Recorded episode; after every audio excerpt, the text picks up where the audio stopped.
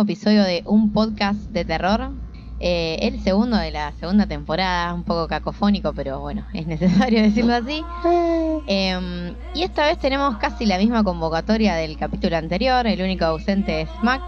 Em, así que bueno, voy a contarles como siempre, yo soy Lunática, la presentadora, y conmigo está el viejo Frank. ¿Qué tal? Buenas noches, eh, querido público, buenas noches eh, Flor, buenas noches Anael y buenas noches Daro del otro lado. Aquí estamos por, como decía Flor, por empezar el segundo programa de la segunda temporada que eh, se viene. Creo que va a estar bueno, ¿eh? Creo que va a estar bueno, va a estar bueno, así que de a, de a poquito, como puedan, vayan escuchándolo porque se viene bastante cargadito de, de- no sé si de novedades, pero creo que de discusión, debate. Eh, Vamos a bardear como en el Bastante. anterior. Vamos a bordear un poco, me parece.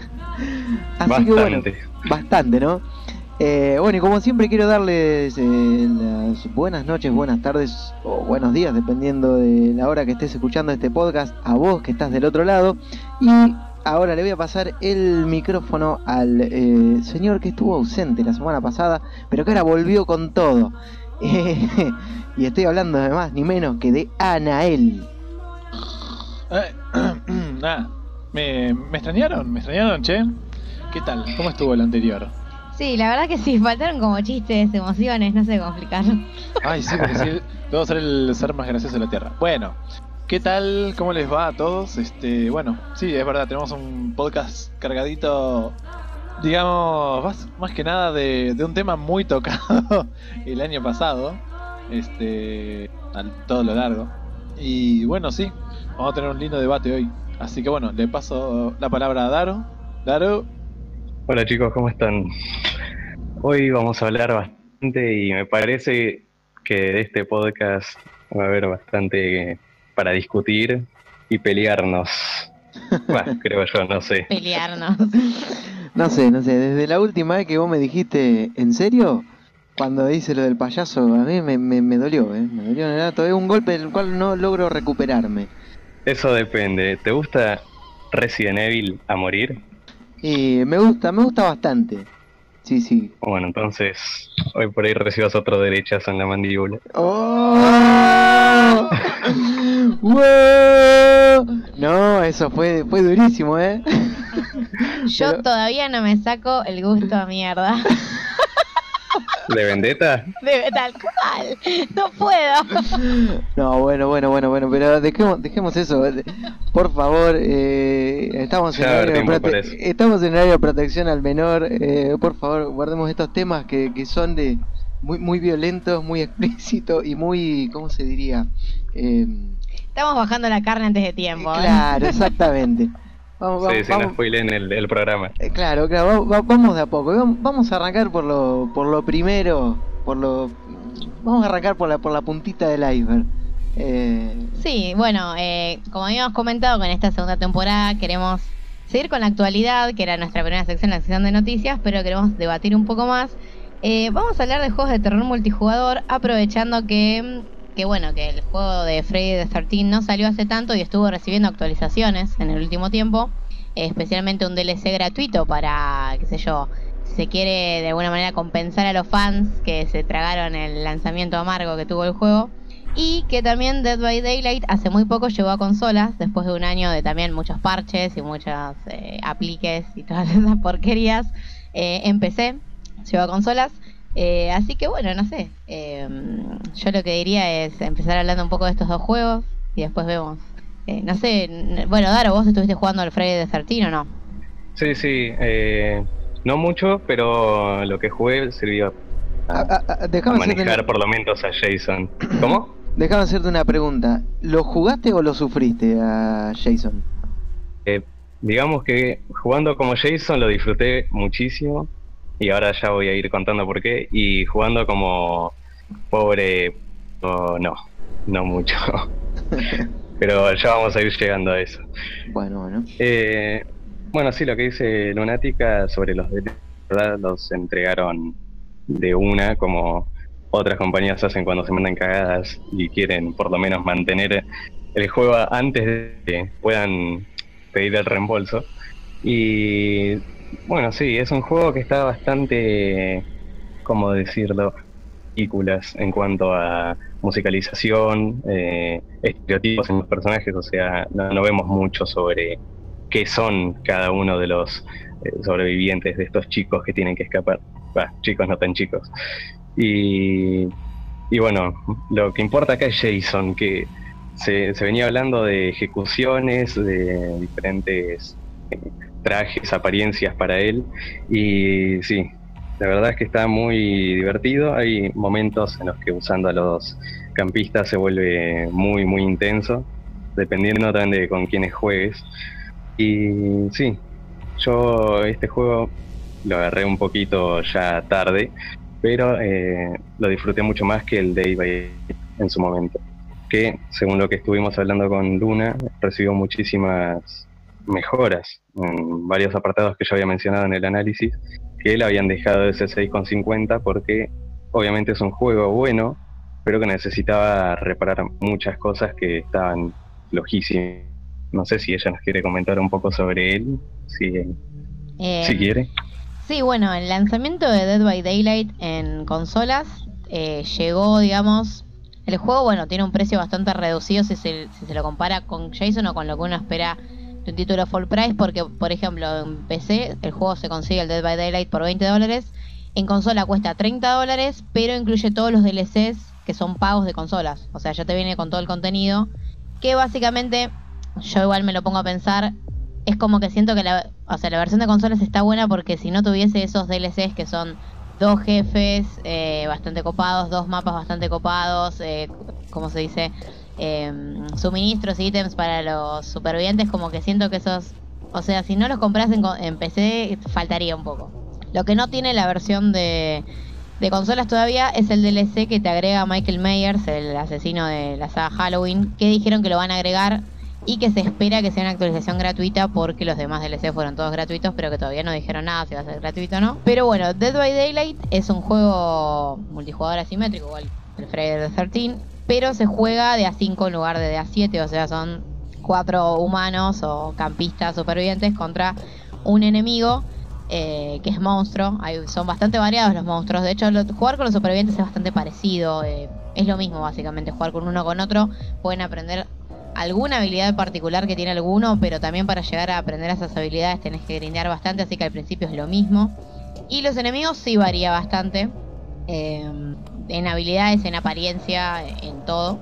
Y a mí me gustó que, está bien, este lanzamiento de consola llegó un año después, exactamente, fue como para el aniversario del lanzamiento de PC, que por lo menos bugs de performance no tiene y lo que sí pasó, que yo no sufrí eh, esto en el lanzamiento de consolas, fue que la primera semana hubo algunos problemas para el matchmaking, como que capaz tenías que esperar media hora para poder jugar que es una exageración mal. Eh, pero lo parchearon al toque, o sea, yo el juego mm, lo jugué unos 4 o 5 días después del lanzamiento y los primeros días sí, ponerle que había momentos que decías, sí, no se suban jugadores, esperabas 2, 3 minutos, pero ahora últimamente se puede jugar bien. Lo arreglaron enseguida, porque la verdad que si no, un juego multijugador así no, no funciona para nada. menos mal, menos mal que le dieron solución al toque. Sí, sí, porque además... Sí, bueno, eso es algo que, no, bueno, sí, sí. no, que en los casos más extremos pasaba, por ejemplo, que hubo gente que directamente no pudo jugar con el asesino porque estaban dando matchmaking de supervivientes, pero el asesino no. Entonces, los que ya estaban metidos eran siempre los mismos asesinos jugando. Y ah. si vos querías sumarte, no, no podías. Y vos, por ejemplo, Daro, ¿cuál, cuál fue tu experiencia en, en, en este, en el de viernes 13? Eh, digo así porque si tengo que decir el 3 en inglés, la verdad que me sale bastante mal la pronunciación y es un karma decir ese número para mí en inglés. Así que bueno, eh, ¿cómo fue tu, experiencia, por ejemplo, ahí, eh, no sé, armando las partidas o qué sé yo? Porque también se decía que, que había bastante problema a la hora de encontrar, ¿no? o de hacer un matchmaking o o de armar y juntar jugadores y qué sé yo, como que no sé si había problemas de, conexión en los servidores o qué historieta, pero... Sí, eso era algo que iba a comentar recién, que interrumpía una, que es eso, a la hora de armar una partida, hasta ahora, ¿no? Unas cuantas partidas jugué, pero ninguna me llevó, o sea, más de 3, 4 minutos de espera. Eh, lo mínimo es, obviamente, un minuto eh, por la cantidad de jugadores, ¿no? Porque son Jason son 8 creo, o con Jason son 8, eh, con Jason son 7 digo, ya no me acuerdo, pero la cosa es que no, no se tarda tanto como en Daylight, que el problema era ese, que cuando vos entrabas, eh, ya estaban todos, no los bloqueaba para que empiece el conteo eh, para arrancar la partida. Ponele, no los bloqueaba y empezaba 5, 4, 3, 2, se iba uno y otra vez tenías que esperar a que alguien más se conecte. Y así podías estar un buen buen rato. Eh, en este no pasa esto. Cuando se suman cuatro jugadores o cinco, ya como que el juego dice, bueno, eh, ya estamos listos para arrancar por lo menos. Ahora se suman dos más y se van, se quieren ir, bueno, se toman el palo y siguen jugando los que ya está. Lo que sí no puede arrancar, pone Jason con un solo sobreviviente o con dos, tres, tienen que ser me parece cuatro o más, por lo que estuve viendo hasta ahora. Y sí, se hace más entretenido, pero los problemas de conexión, esa es otra cosa, son peores a los de Day by Daylight. Más que nada porque si uno, cuando vos abrís con el tabulador para ver a los jugadores, eh, a un costado te aparece el ping de cada uno. Ya con que uno tenga 300 jode la partida de, él y la de Jason, eh, esencialmente, porque cuando él te quiere agarrar, obviamente zafás, porque no, no, no, te está, no te está alcanzando. Y los otros jugadores te ven saltando, eh, te ven saltando en el mapa, ese es el problema. Y bueno, y siendo Jason, obviamente es una ventaja si tenés lag, porque no te ven venir, les avisa tarde que está cerca y bueno, si puedes aprovechar. Eh, pero sí es bastante más entretenido porque si bien tiene muchas cosas así parecidas entre los asesinos del Day by Daylight y Jason porque tienen habilidades especiales, dependiendo qué eh, apariencia de Jason elijas de cada una de las películas, tenés eh, cuatro habilidades especiales, ¿no? Una puede ser, no sé, tener el mapa y poder teletransportarte eh, entre claves. otro es lanzar objetos, dependiendo si tenés un machete o un, pico, un hacha o una jabalina. Y bueno, y así unas cuantas cosas más. Por ejemplo, tener mejor visión, porque para los dos eh, la cámara es en tercera persona. Así que los, dos bandos tienen un amplio margen de, ver a la distancia al, al, objetivo. Cosa que en Day by Daylight no pasa porque el asesino está en primera persona. Así que si pasa uno de los de los jugadores por atrás del asesino no nunca se entera, siempre cuando no haga ruido. Pero sí, es muy, muy, interesante. Dead by Daylight lo que tiene que, que es cierto que la verdad qué sé yo, en el Dead by Daylight no sé el de Jason igual, no sé, por ejemplo, si vos te cruzas a, a Jason, eh, casi te mata, ¿cómo es la, la, dinámica? Porque ponen el Dead by Daylight, básicamente uno si se quiere tiene tres chances, o sea, la primera vez que te pega el asesino, no perdés estabilidad o capacidad de correr, corres a la misma velocidad, por ejemplo, pero empezás a hacer más ruido y dejas como un rastro de sangre que hace que te pueda encontrar. La segunda vez que te pega el asesino te deja tirado en el piso, te arrastrás, em, pero no te puedes recuperar a menos que tengas una perk eh, equipada para recuperarte o que venga un eh, superviviente a ayudarte para recuperarte del todo, si no seguís arrastrándote toda la partida. Que paréntesis, el otro día un chabón, yo, porque esto como asesino no ves nada, un chabón me ganó, se escapó arrastrándose. O sea, fue victoria humillante. Eh, fue horrible, yo digo, se fue arrastrándose, no, no lo puedo entender. Fue increíble. Y bueno, la tercera vez, que es cuando te cuelga, digamos, tenés una chance de escarparte del gancho solo o que te vengan a buscar, pero básicamente son tres instancias, o sea, si bien se suenan permisivas, en general no. Es como que una partida siendo superviviente te puede durar 2-3 minutos y te agarra el tipo y nadie te viene a ayudar. Sí. No, es acá lo que más pasa. Eh, porque yo lo estuve viendo y nadie te va a ayudar. Es muy raro. Te cuelgan y. Ah, no, eso sí, ni en pedo. No, depende. Yo estuve jugando un montón y, y sí, si jugás con gente que es bastante leveleada, ya con si llevas bastante jugando con gente a nivel 20-25 ya ayuda, porque sí, al principio sí, cuando sos nivel 1 que te machean con gente de nivel 1 son todos unos egoístas. Sálvese quien pueda, rajan toda la mierda ahí. no, bueno, acá en, en este juego no, no es tan así porque no depende de las habilidades de los jugadores, sino que sepan dónde están los objetos. Por ejemplo, hay algunas cabañas que son qué sé yo, están más cerca del lago y tienen herramientas para reparar botes o lanchas, ¿no?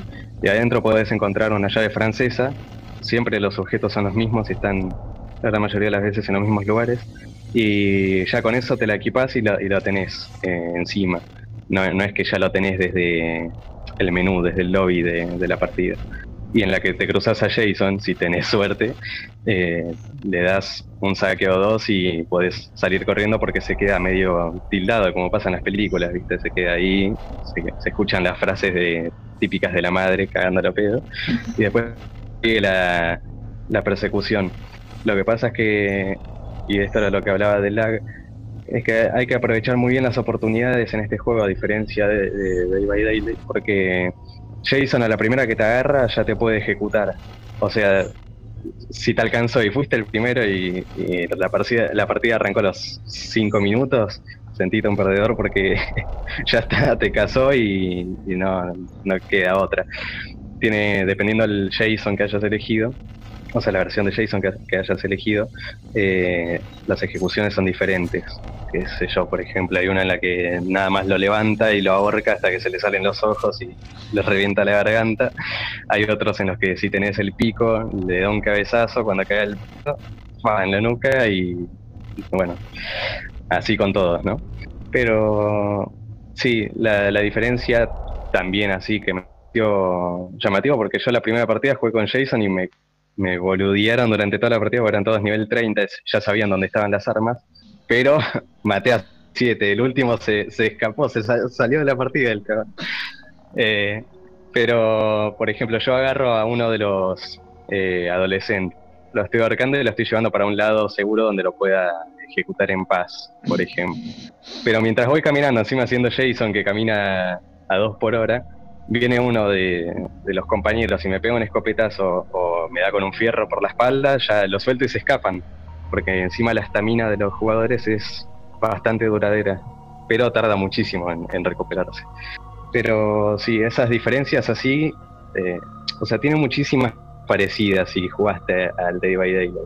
Pero eh, hay estrategias que no te sirven ni ahí porque Jason al ser más duro, al ser muy lento, como que no, no los alcanzás nunca, tenés que usar sí o sí las habilidades.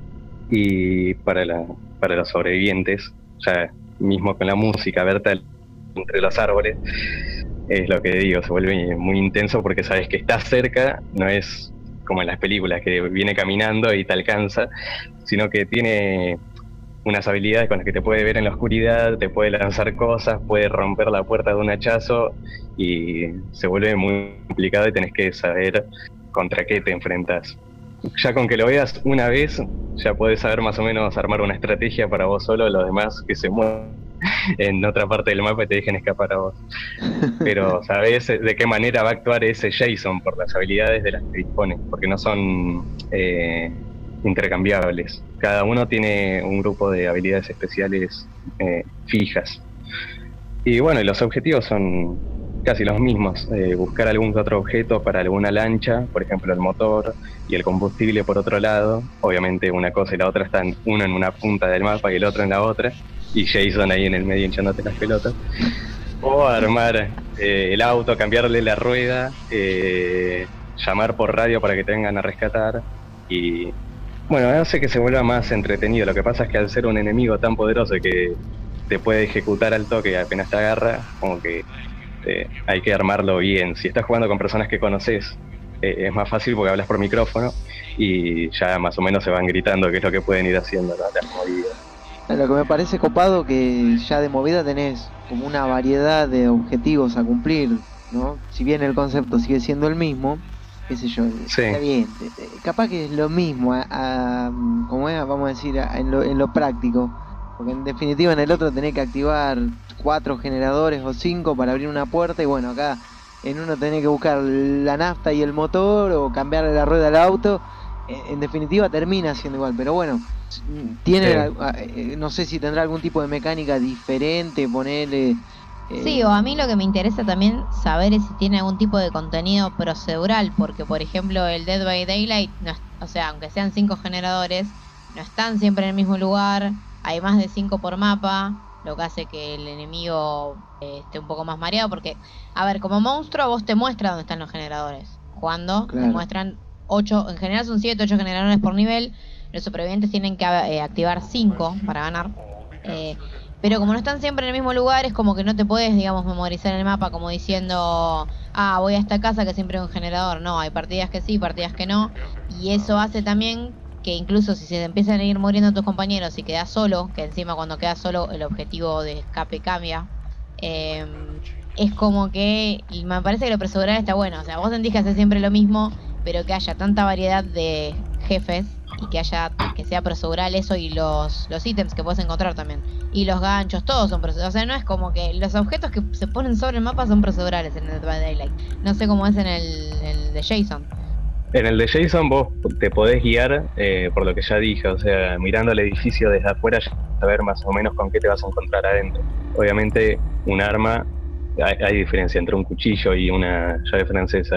Por ejemplo, el cuchillo le das tres veces y recién ahí lo podés frenar a Jason y con la llave francesa por ahí, un golpe bien colocado, ya podés empezar a correr. Eh, pero los objetos, eh, por lo que pude ver en los mapas, son casi siempre los mismos y están en los mismos lugares, al menos las que son armas eh, cuerpo a cuerpo. Después lo son botiquines, eh, spray medicinales, todo eso, eso sí aparece de vez en cuando, no, no está siempre en las partidas. Puede que en una partida encuentres una para cada uno, es una exageración, ¿no? Una para cada uno, o puedas encontrar una y tengas que ver a cuál de tus compañeros eh, sanar, o si lo usas en, en vos mismo. Después, eh, al tener varios eh, objetivos ya de entrada, no te lo dicen claramente, pero o sea, te a medida que vas recorriendo el mapa, porque, por ejemplo, está la de escapar en el auto, que esa te das el tiempo vos mismo y con tus compañeros, si te puedes comunicar con ellos, eh, joya, o sea, se pueden dividir las tareas, pueden decir, bueno, yo voy por el motor a tal lado del mapa y ustedes vayan por el combustible a, a otro pero también está la otra opción en ese mismo mapa de llamar por teléfono. Lo que pasa es que llamar por teléfono por ayuda, o sea, para que venga alguien a buscarte en lancha o en auto, eh, tarde más en llegar y durante todo ese tiempo tengas que estar escapando de, de Jason, o sea, pierde un poco la gracia. Eh, lo bueno es que al ser siete pueden dividirse tareas y que todos hagan un poquito de, de todo. Y a medida que se van quedando dos o tres juegos, porque uno solo contra Jason ya es como muy difícil ganarle es posible, pero es muy jodido.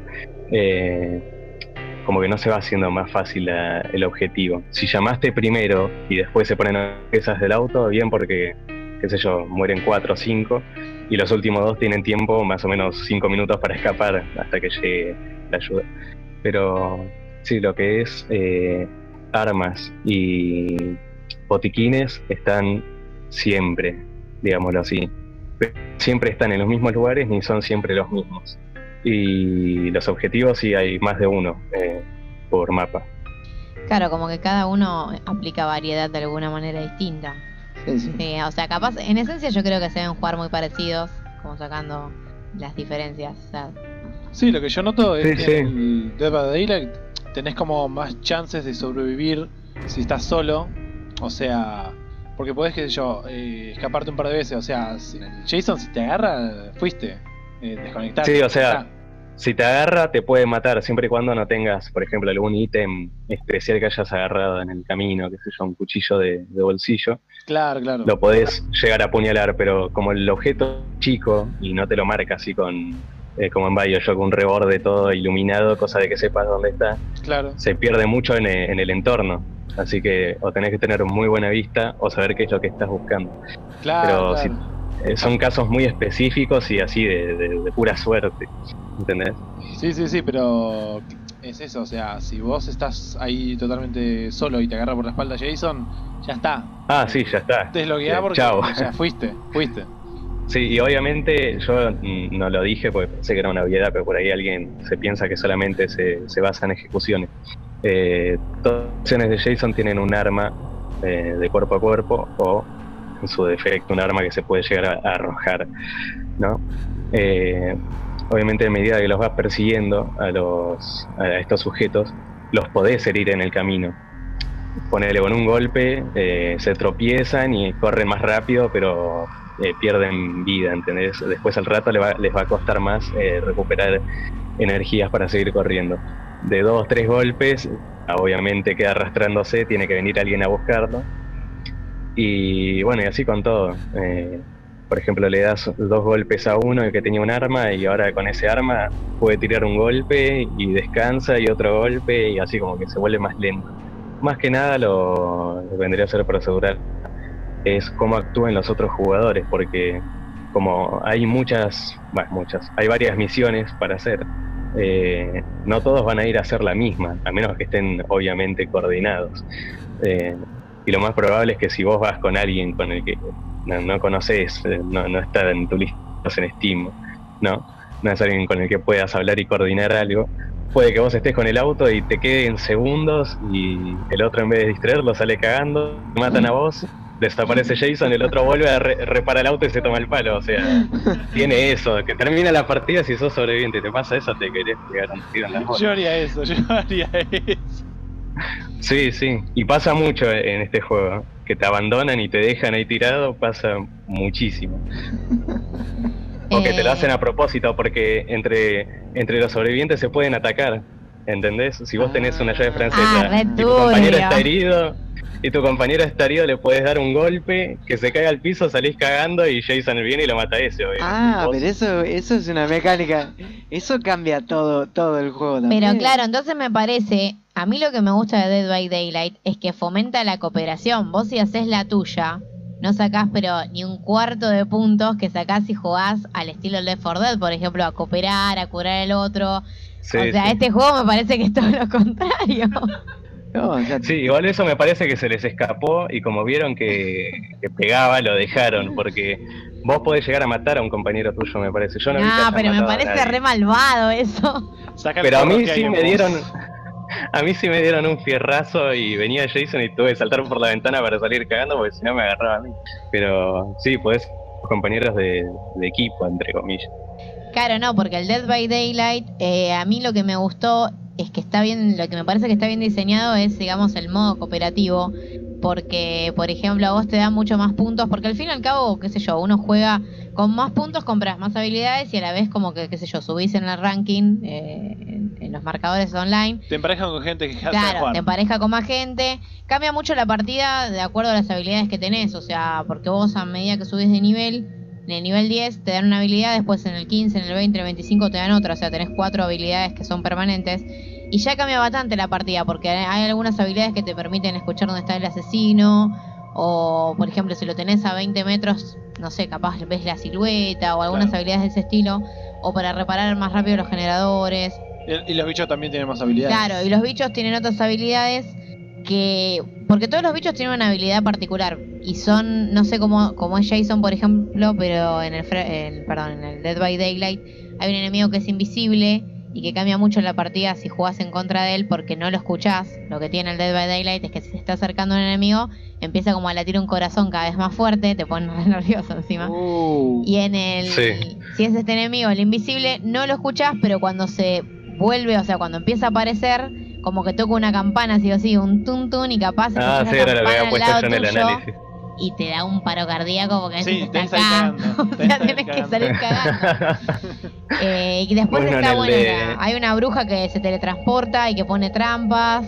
Eh, hay un, como se dice, un doctor que hace experimentos que te pone también trampas que si las pisas te aumenta un grado de, de locura que hace que vos veas copias de él y no sabes si estás viendo una copia o lo estás viendo a él. Ese, ese a mí me dio un paro cardíaco la última vez que jugué.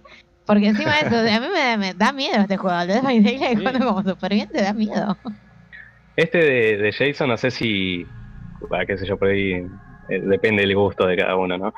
Pero no sé si dar miedo, pero sí desesperar, porque al tener tantas habilidades y todas ser super OP, o sea, hay una que es la que dije de, ver en la oscuridad, si lo tenés a 50 metros lo podés ver, o sea, se, como que toma otro color el personaje. Se pone todo gris y al personaje que estás buscando, como que se ilumina entre el bosque, en el bosque.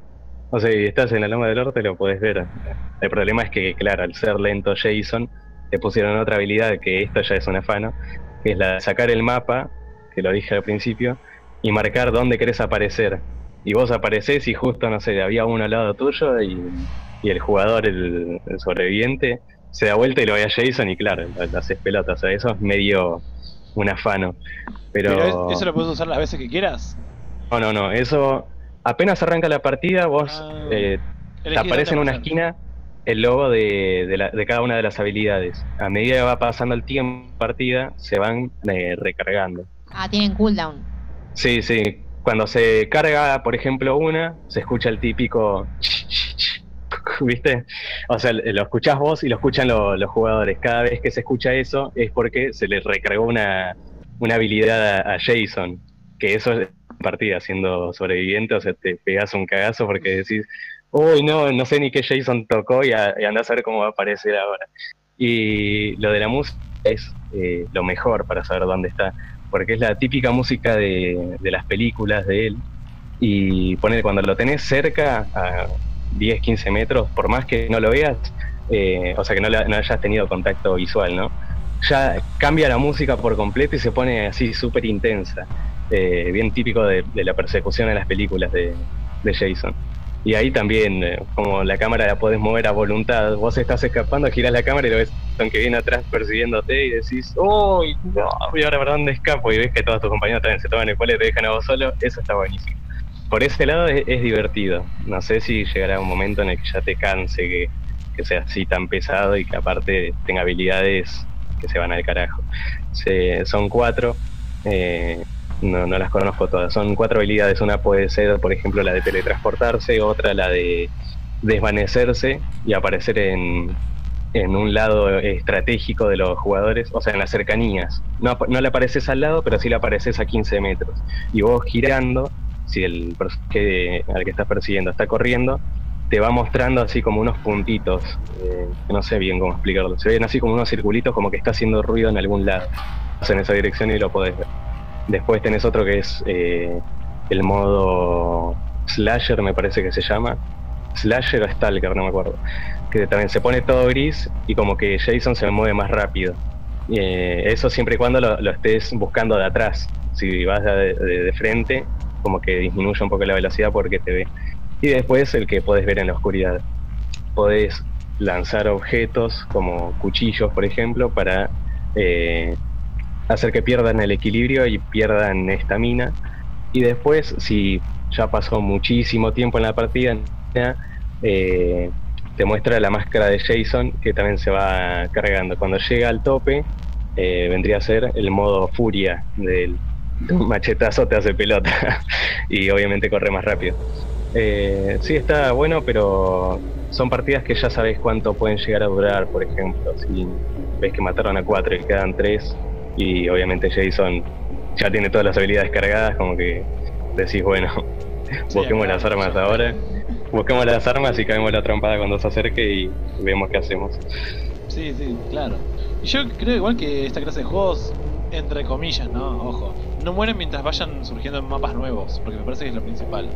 Sí, mapas nuevos. este o habilidades o... Sí, pero una sola habilidad que saquen no... No, pero en general igual habilidades no sacan. Lo que pueden llegar a sacar es, por ejemplo, una nueva skin de Jason con alguna nueva habilidad. Claro, Sí, eso sí puede ser. Si van agregando esas cosas, eh, se va haciendo interesante porque obviamente le ponen, eh, qué sé yo, el traje de, de viernes 13, no sé, episodio 8 en la que tiene un pico y una lanza y como que suma eso porque visto desde el punto de los sobrevivientes, hay unos cuantos para elegir, hay otros que se desbloquean a medida que va subiendo de nivel, pero es casi todo lo mismo, uno se cansa menos que otro o tiene más velocidad para reparar tal cosa, eh, pero en sí la esencia es la misma de los jugadores.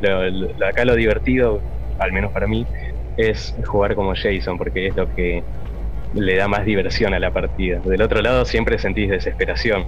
Obviamente desde Jason te cagas de risa a medida que los vas descuartizando eh, a, lo largo del mapa. Ahora, escuchame una cosa, ¿sería tan divertido todo esto que vos contás si te ponen el skin de Jason X? Hay uno que no sé si es el de Jason X porque no me lo, no me lo aclara. No te puedo creer. Pero yo creo, yo creo que sí, que sería divertido. Tendría que estar, Una cosa tan, tan bizarra como esa no podría faltar, imagino. Es que hay Eh, unos cuantos skins y están todos buenísimos, todos eh, muy bien detallados.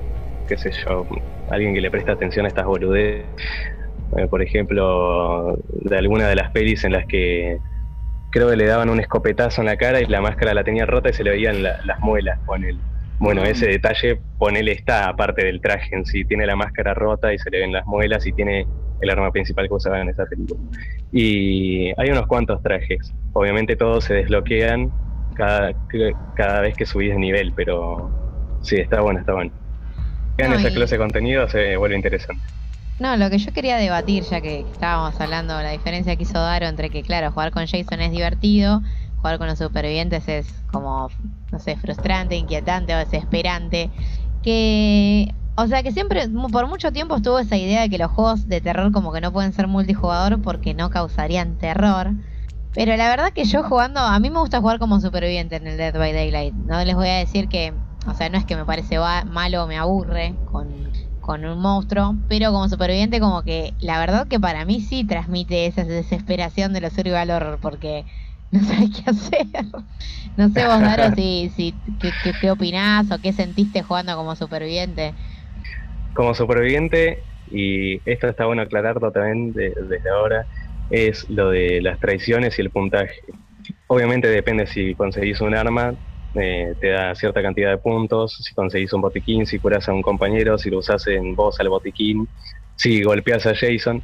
Eso mismo cuando estás eh, en lo que decía antes, de traicionar a tus compañeros, de matarlos o herirlos para escapar vos. Si los herís, te restan puntos, obviamente muchísimos.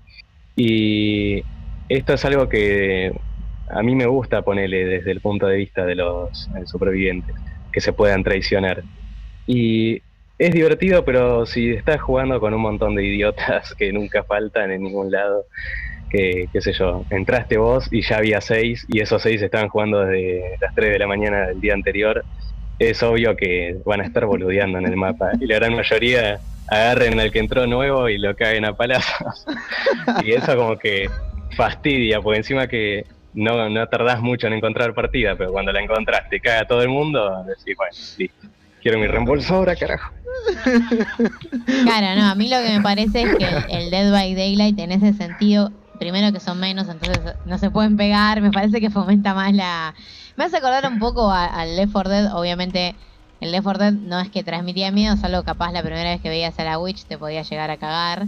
Eh, Sí. O a los juegos, ¿cómo se dice? A los primeros que salieron así de multijugador asimétrico, como por ejemplo el Slender ese online o el Slendytubbies, que era medio una joda, pero la gente se Perdón, el. Tubbies daba mucho más miedo que el Slender común. El Slendy Tubbies, El esto parece una joda, pero el Slendy Tubbies daba miedo. Daba Empezabas, miedo, empezabas, me acuerdo, con Po y te encontrabas a Lala muerta. Encima ese grito de mierda cuando te, cuando te agarraba, no sé qué, qué- en qué momento pasaba, que pegaba un grito de te daba un infarto. Sí, te saltaba la cara. ¿Cómo me lo Te di la primera vez que lo jugué?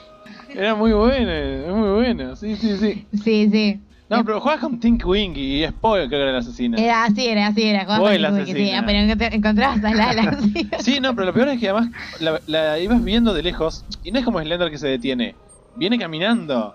Sí, y vos, te, sí. vos tenés que agarrar y salir corriendo porque te agarra, porque te agarra.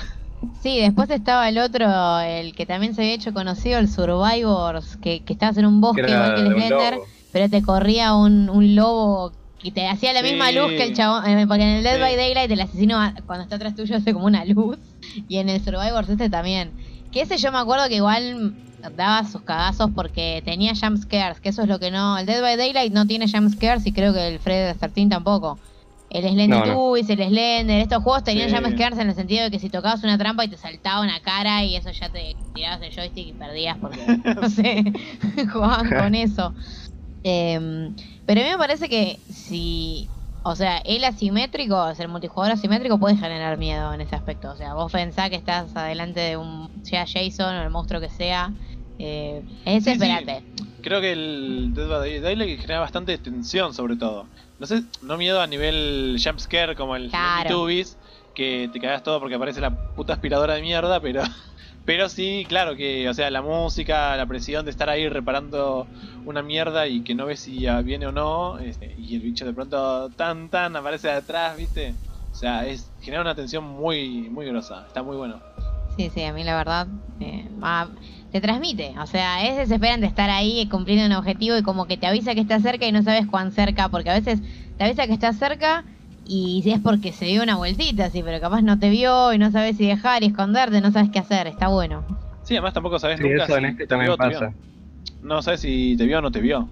Entonces estás ahí escondido y no sabes. Capaz del otro te vio, se hace el boludo y da todo un rodeo y te aparece de atrás. Y ahí agarrate. Este, pero sí, el terror asimétrico está bueno. Más si eso, si lo que dije antes, si van sacando mapas y, y cosas, creo que se mantiene un, un ritmo bastante com- completo, creo yo. Sí, sí.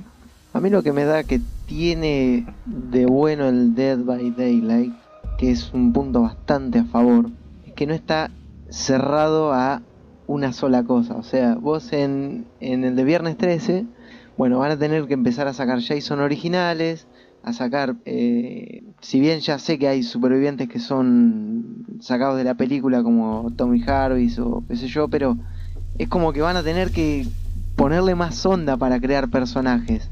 En Dead by Sí. Daylight te pueden poner, poner qué sé yo, el, el que juntaba la nieve en mi pobre angelito. Y vos ya le vas a tener miedo. Y le pueden poner toda la onda de monstruo de, de terror. Y te pueden poner a Macaulay Culkin corriendo por ahí. Que también va a quedar bien como un superviviente. Si lo adaptan, ¿no? Como, como corresponde. Eh, entonces en ese aspecto me da que el juego puede ser mucho más amplio. Puede abarcar muchísimo Sí, sí. más. En ese sentido, Jason se queda muy limitado porque obviamente se limita a lo que pasa en las películas y en algún que otro juego Claro. anterior, por ejemplo, Splatterhouse, por él.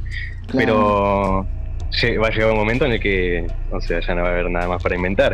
Sí, no, van a Pero- tener- no sé, va a tener que salir Tom Savini corriendo en pelotas a, a agarrar a los bueno supervivientes, ver no sé. claro, una cosa Pero así, digo, ya algo. Daylight pueden meter a cualquier asesino de una película slasher, pueden poner a, al policía de Maniac Cop, por ende, Sí. y de todas formas va a estar bueno siempre pongan un mapa acorde a, a los personajes, ¿no? Claro, claro, bueno, ya lo hicieron de hecho con Mike Myers, o por ejemplo, para mí el otro gran acierto que tuvieron de meter al personaje este de Left 4 Dead, al... Sí, a, a Bill, el superviviente. sí. Exactamente. Sí, porque además el juego es muy, por eso tío, cuando vos lo jugás, los, yo que jugué el Left 4 Dead fue uno de los juegos con multijugador que más jugué en mi vida y eso me gustó de Dead by Daylight, que yo sentí que volví a cooperar con gente que ni conocía a las 3 de la mañana y, y salís, ¿entendés? Y los otros te esperan y te ayudan, te estás jugando con gente de más o menos nivel, está bueno. Eso está bueno, pero bueno, también por el otro lado, porque vamos a ver también el otro lado de la balanza, ¿no? Tenemos un personaje, o sea, una franquicia, una, franquicia saga de- fuerte, sí. con peso, que, que- que es Freddy, eh, Jason, perdón, y que muchos le dije, no me estaba acordando de Freddy versus Jason, por eso dije Freddy. No, y estaría bueno, Oh, bueno. miren si el Dead by Daylight eh, se mete un DLC de Freddy, porque medio que son la contra, ¿no? estaría No, estaría bueno, fuerte jugar con... A mí me encanta Freddy. Y yo ahí creo que tiene, Yo tiro por Freddy. tiene todas las de perder Jason, me parece. Por, o sea, no va a perder por eh, por ser Jason, sino va a perder porque el otro juego te va a ofrecer más contenido. Claro. Ese es el problema. Sí, eso sí es verdad. En eso estoy de acuerdo, porque es lo que decía recién, no es un, un juego limitado en contenido a futuro, ¿no? El de Daylight sí pueden hasta inventarse asesinos cualquiera, así de la nada.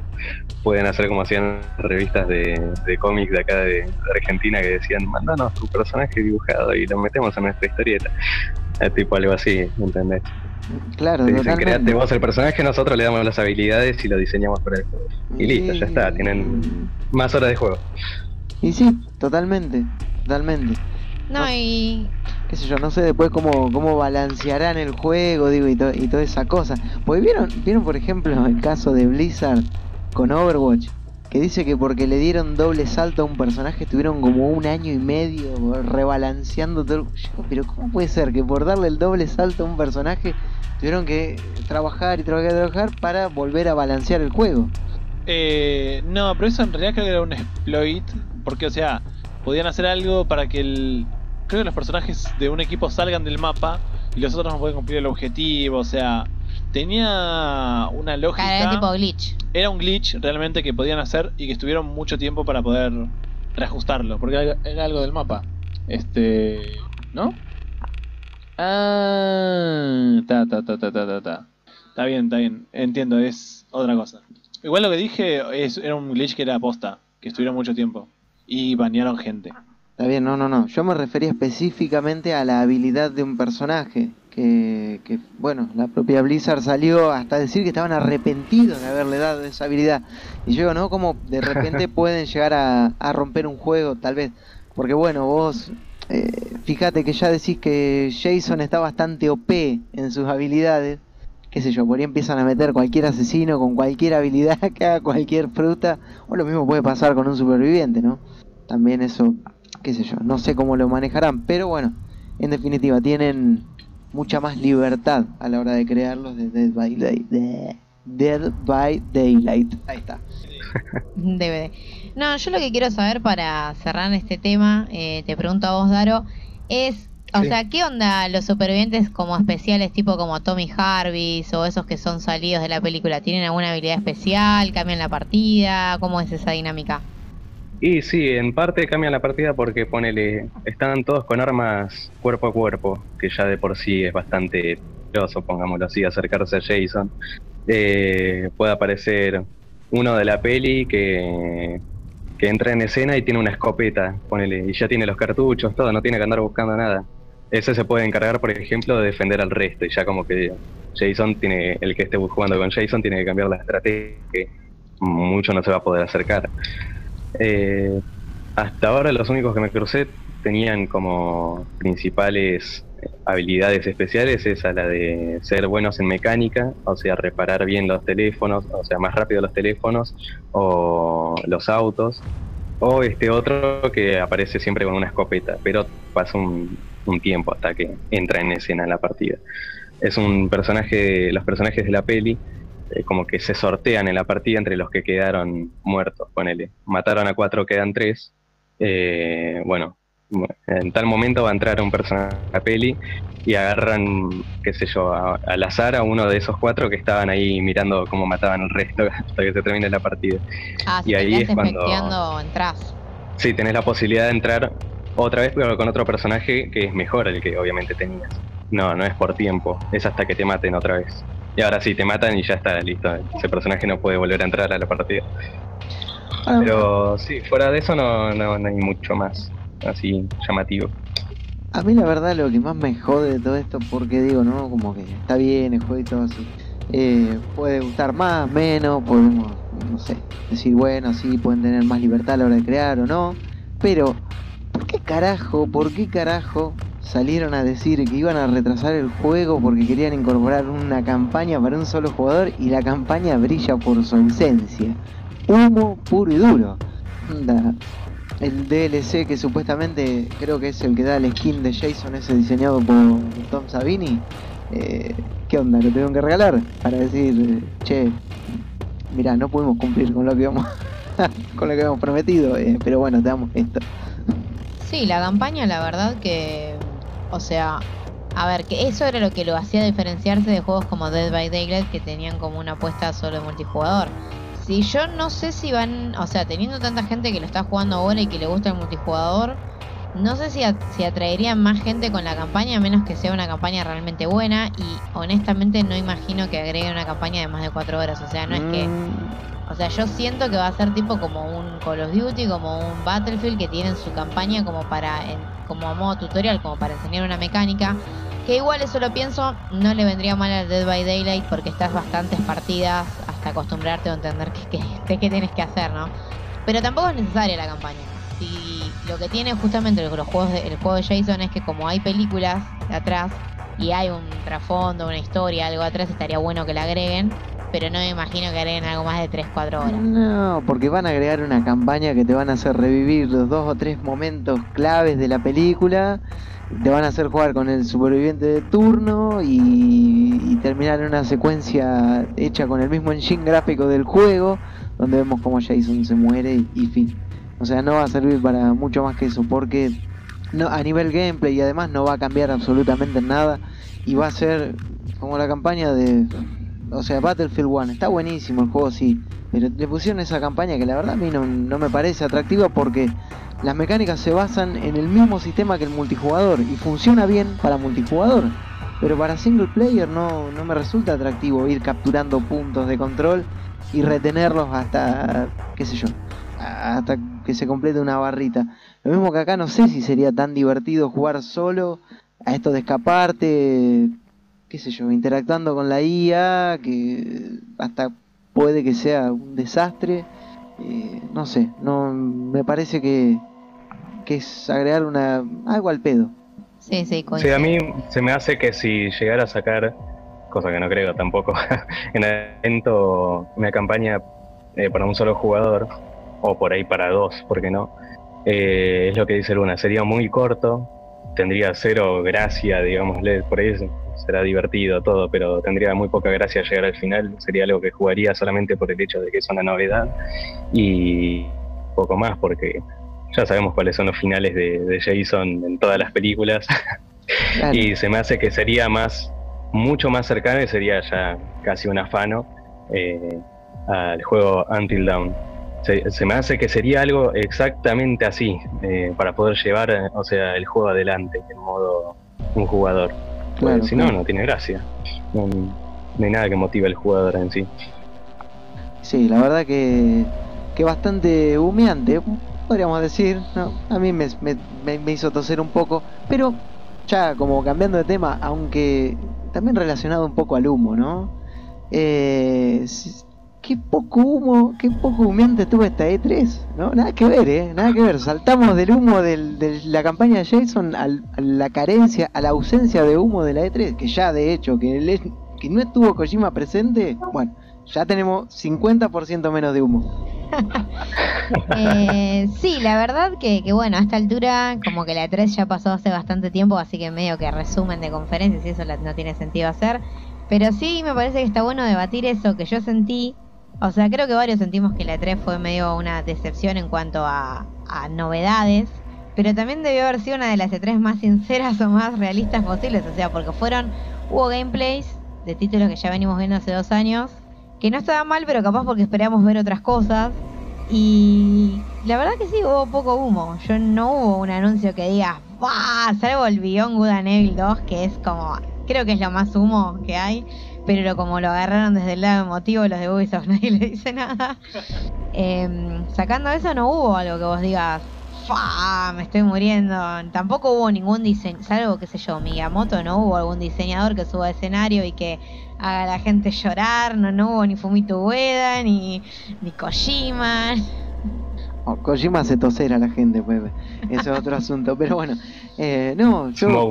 Eh, yo, eh, yo coincido en, con eh, lo mismo.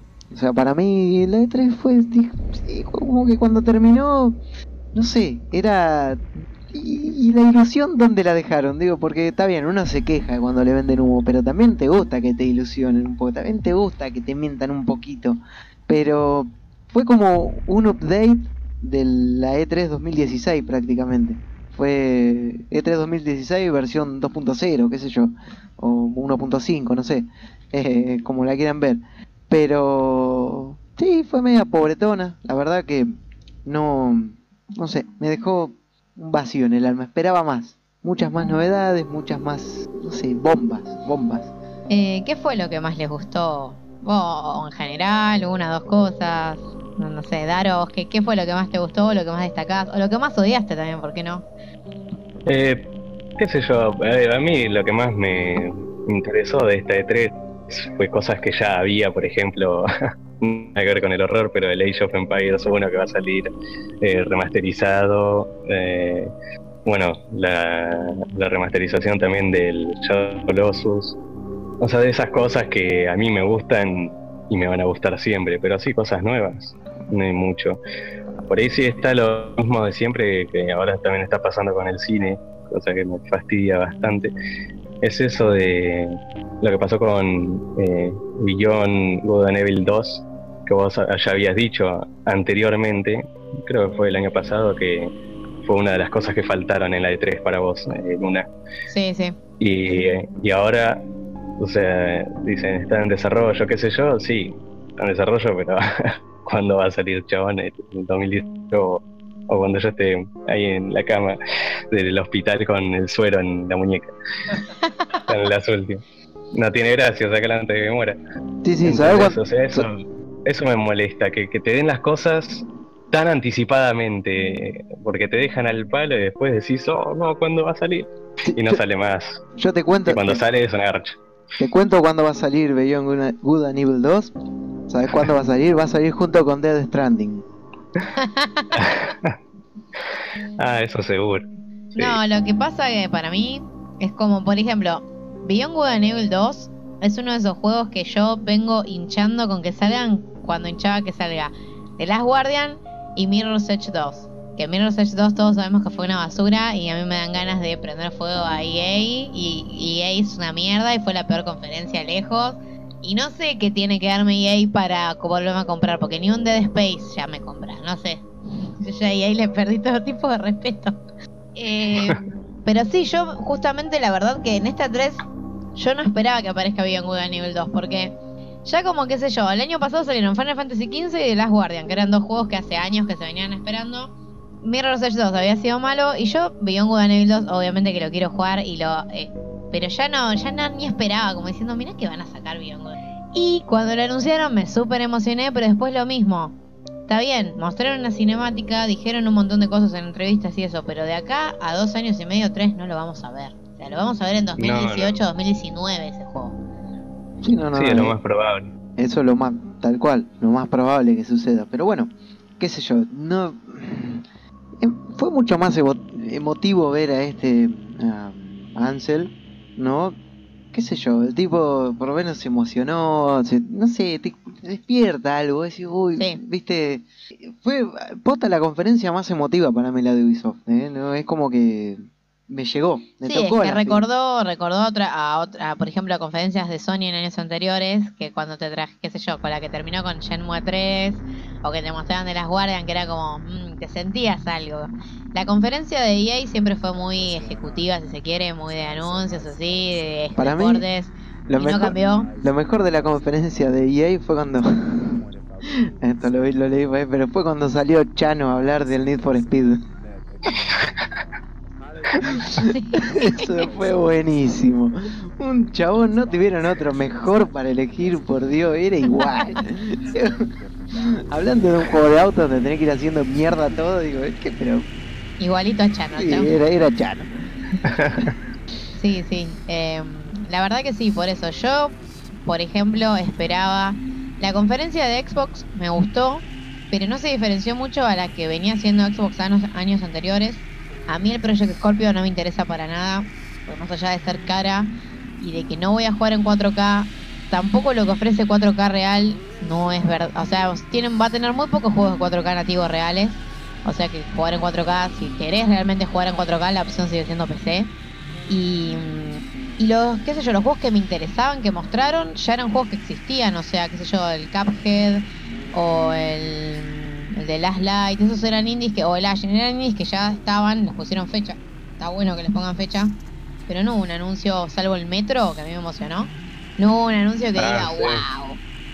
No, bueno, por ahí el Anthem también estaba interesante. Sí, me- sí, sí, el, An- el Anthem parece un buen desarrollo, no es algo que yo vaya a jugar, pero parece un juego interesante. Parece un juego que creo que es el, el juego que va a estar posta 4K nativo, supongo, ¿no? Eh, me pareció como Yo el- por ahora 4K Copado. nativo solo me la creo de Forza porque lo hacen ellos. El resto de los juegos, la- los tengo en, no sé. Igual, la verdad, es una boludez los 4K, sí, los sí, 2K, por eso digo, no es yo. consola que me interesa. No, pero a mí, pero la verdad, ni, ni en PC me importa ya el, el- el 4K. Sí, me la paso jugando a esos juegos de píxeles. no sé, de Yo también. Digo, pero el 4K, el- no, los gráficos, los gráficos. Yo, bueno, esto también, esto quizá dé para, para un debate más extenso en algún otro podcast, ¿no? Pero, ¿hasta, no, ¿hasta qué punto son tan importantes los gráficos como para decir, poner los gráficos por sobre todo lo demás? Por supuesto, es una parte muy importante de un videojuego, pero, no sé, a mí me parece todo tan 4K, son letras. yo la verdad no lo entiendo, pero hay gente que hay gente que No. pone. Yo busco, qué sé yo, guion, Sí, game design, narrativa y la gente busca gráficos. qué sé yo, claro, yo creo que creo que la experiencia va, va por otro lado. O sea, por sobre todas las cosas, para mí lo principal es que un juego divierta, que un Ah, juego las mecánicas de gameplay, sí, eh, la pregunta claro, de gameplay. que te entretenga y, y después, bueno, si viene acompañado de unos gráficos copados, genial, pero si no, puede ser 87.000K, que si el juego es una tremenda pila de bosta, no lo salva nada. Eso lo Sí. siento así. Oh, y otros que por ahí a nosotros nos interesarían eh, serían como el God of War, que si bien es, no es nada nuevo, porque ya desde el primero me parece que se venía hablando de que los desarrolladores tenían ganas de, de meter lo que es la mitología nórdica, lo así con algunos cuantos cambios, se siente como si fuera un juego nuevo eh, más de un punto de vista. No sé a ustedes si les interesa, pero a mí el Dios de la Guerra es un juego que me gusta muchísimo. Sí, sí, a mí me pareció copado. Lo único que no termino de, de entender, pero bueno, qué sé yo, quizá es, no sé, por ahí eh, ya una vez teniendo el juego no, uno pueda saber más detalles al respecto, pero sinceramente no me termino de tragar la idea de Kratos papá. No sé, no, no, no me cierra.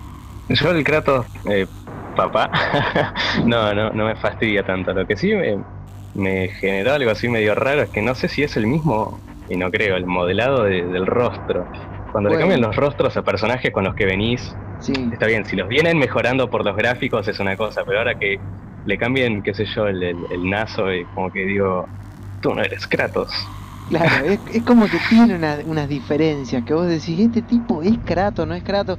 Pues yo estoy por ir una de esas esperando el giro que digan, bueno, no- que no es Kratos definitivamente, qué sé yo, que es el, el hermano, Sí. el primo, no sé, eh, algún pariente de Kratos, pero eh, por ahí se siente medio, medio extraño en, en primera instancia. Y bueno, después lo de, a ver, un tipo que se la pasaba de joda, que, no sé, que perdió a su familia y a partir de eso el tipo, bueno, volvió a toda su vida de jarana, de mujeres, de copetear ahí, de andar reventando bicharraco, ahora otra vez vuelve a sentar cabeza y quiere ser papá, o sea, intentarlo por segunda vez, no sé, no, No, es que es un reboot para Nada mí, bueno puede que salir de en otro universo, es como la nueva Lara.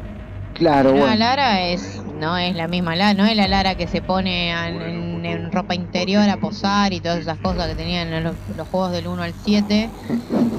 Eh, en un reboot hacen eso, no sé, a, a mí me parece que me, parece que igual espiritualmente las mecánicas y toda la idea la tienen, nada más Bueno. que como ahora cambiaron de mitología, ahora eso Kratos- sí, claro, pero, pero ¿es un reboot? o- Sí, sí, es un reboot. Ah, está confirmado Es que es un un reboot. reboot. Ah, ok, ok, ok. No, bueno, ya Sí, sí, listo, eso me la rebajaron. O sea, vos tenés el God of War 4, que es el Ascension, que es la precuela, el God of War del 1 al 3, y los dos God of War para portátiles que expanden un poco, y ahora hay una pre... Sí, es un reboot. Para mí es mejor, igual que yo, soy partidaria de que hagan reboot, porque ya la historia de Kratos ya... Todos los No, juegos era lo mismo, era el tipo, ya el, el, el 3, God of War 3 a mí me encantó, pero ya la historia no se sostenía de ningún lado. Y en el 4 hicieron algo con las mecánicas, entonces ya necesitaba un reboot. pero insisto, es esto, es esto, es, es la, la- viste, la vieja historia de quién fue primero la gallina o el huevo y bla, bla, bla. No, ¿Por pero- qué no hacen una saga nueva? Le pones otro nombre, ¿eh? Y no uses el nombre de God of War para vender, porque me estás queriendo vender algo que es God of War, pero que no es a la vez. O sea, es como, no. Hacer un reboot, no, hacer un, juego nuevo, una saga nueva, arriesgate.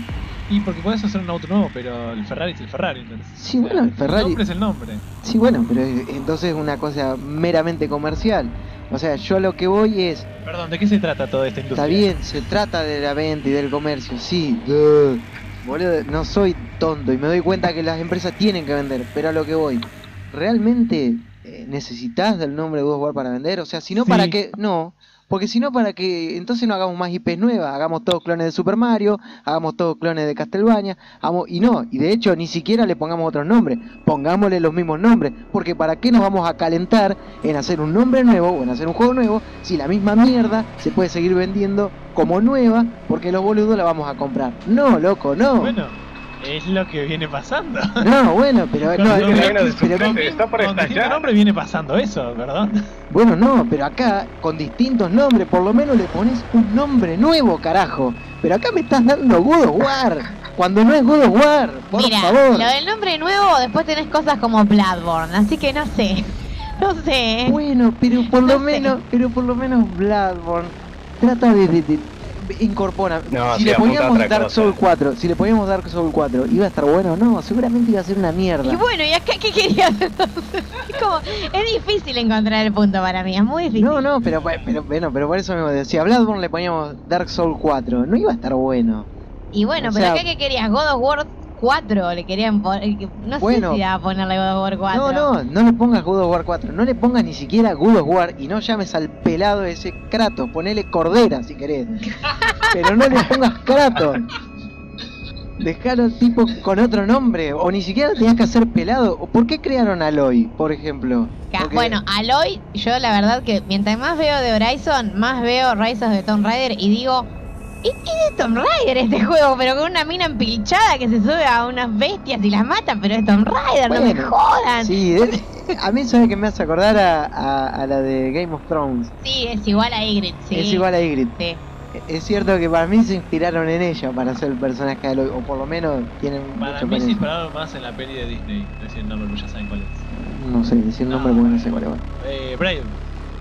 Ah, Sí, sí, la historia de cuando es chica Aloy da un poco de sensación a Brave, pero igual, sí, sí, o sea, sí, es ese estilo, es la, es la minita que, que de alguna manera es un toque rebelde, Es la mina pelirroja que se pierde en el bosque y bueno, y hace su vida con... Es eso. sí, sí, es verdad. Eh, igual yo siempre la comparé con Ygritte de Game of Thrones porque es idéntica, muy, muy, muy, muy parecida. Pero- Y es verdad, o sea, es cierto, yo um, lo que tiene Sony de, de, si se quiere suerte o tiene facilidad para poder meter nuevas IPs en el mercado, entonces Sony podría hacer un nuevo juego que no fuese God Pero of War. claro, o sea, si agarraste y pusiste a un tipo arriba de una moto y le pusiste Days Gone, sabiendo que es un juego muy similar a The Last of Us. Sí, de Last of Us, sin ir más lejos, era una nueva IP también. Por eso, tienen bueno, siempre por IP. eso, nuevas, sí, sí. tiene nueve, por eso le podrías haber puesto, qué sé yo. El primo de Kratos se divierte, no sé, o si querías usar el nombre de Kratos, qué sé yo. O no sé, pero no le pongas God of War, me hagas un reboot ahora. Nah, pero supongo que tiene que ver con el tema de, la- de que es un juego que se basa en mitología. No tenés que tomarlo necesariamente como una secuela, entonces. No, no, Pero se puede llamar God of War. No, pero no, no necesariamente tiene que estar. Bueno, que esté Kratos, ¿no? Pero no necesariamente tenés que tomarlo como. Porque puede ser un universo alternativo. Bueno, sí, ya sé, pero de, universos de universos alternativos estamos llenos, claro. Bueno, el multiverso eh, existe. los claro, los Exacto. multiversos, qué sé yo. Lo, lo usa él, el recurso más viejo de, de, la narrativa, creo sí. yo, los multiversos. O sea, Cuando se le cantan las historias, inventan el multiverso, no ¿verdad? sé, qué sé yo, ya eh, cuando lo- que dibujaban Superman y Batman y todo eso, ya en aquella época habían creado lo- lo- los multiversos y toda esa historieta con Tierra 1, Tierra 2 y, y bla bla bla. Pero no sé, qué sé yo. Yo- Me, me- me- me enoja que usen el nombre del buen Kratos para vender, loco. El buen Kratos. Porque yo, porque yo lo mencioné, ahora mientras le preparan un té de tiro a, a Frank, antes que nos asesina a todos nosotros por haber No, sacado el tema. si empieza a sonar la musiquita de terror es porque va a morir alguno, loco. Yo ya les aviso. Así La que más vale, que va- campanita. más vale andar a La prender. el- campanita del Dead by Daylight. Claro, vayan a prender los generadores. bueno, pero en definitiva, ¿no? Ya sal- sacando todo esto, ¿no? Haciendo, habiendo hecho el descargo en defensa de Kratos y del buen nombre de God of War, que se va a ver manchado por un reboot. Este, no, eh, yo quiero decir que la E3 en- sí, fue ¿no? poco, poco emocionante. Poco épica, o sea, no hubo momentos, no, no hubo sorpresas, por ejemplo, para mí. No, no, no. no. Eh, hay, hay juegos que se mostraron que me parecieron interesantes, como les decía, el Metro Exodus lo quiero jugar. Quiero jugar también, bueno, yendo a Nintendo que no hablamos nada, quiero jugar la, la remake que hacen de Metroid 2, más allá de que sea una remake. Obviamente es un juego lo suficientemente viejo como para hacer un remake de cero. Eh, quiero jugar Beyond Good and Evil 2. Days Gone me interesaba la otra vez, ahora el nuevo gameplay me interesó. Eh, hay bastantes cosas que quiero jugar. Bueno, y después Bethesda, obviamente Devil Within 2 la recontra quiero jugar. Uy, Y Wolfenstein también lo Sí. re quiero jugar. eso. Eh, Oh, el. Sí, El por eso Wolfenstein como que tiene lo una repinta ese juego. EA Games, nada. La verdad, nulo, cero. No, nada. Y me interesa, todavía no tengo una Nintendo Switch, pero el juego de Mario y, y Rabbids es uno de los que si tengo una Switch, cuando tengo pensado comprarla en algún momento, lo voy a jugar también. Ese juego tiene Ese, me- ese se me hizo impresionantemente raro. eh, como que no, no asocio los, un modelado de un personaje con el otro, estando juntos. No, no. No sé ustedes. Eh, sí, la verdad fue raro verlo. De, o sea, decís que no tiene nada que ver esto y mucho más cuando ves cómo es el estilo de juego. Pero la verdad que me pareció súper raro, a la vez de original. O sea, y que si bien toma un, un concepto ya visto hasta el hartazgo en XCOM, eh, lo aplica bastante bien a, al universo de Mario. O sea, me, me agradó, me resultó copado. Y es también un juego que, si de tener una Switch, me gustaría jugarlo.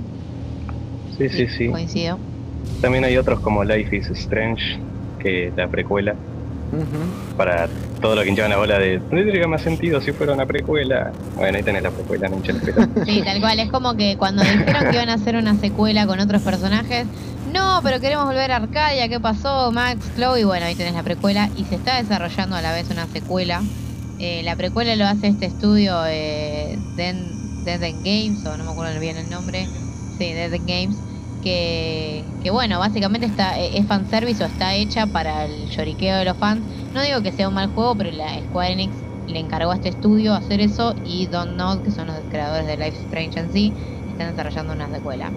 Con nuevos personajes, ya se sabe, porque bueno, para ellos la historia como de Max y de Chloe ya cerró.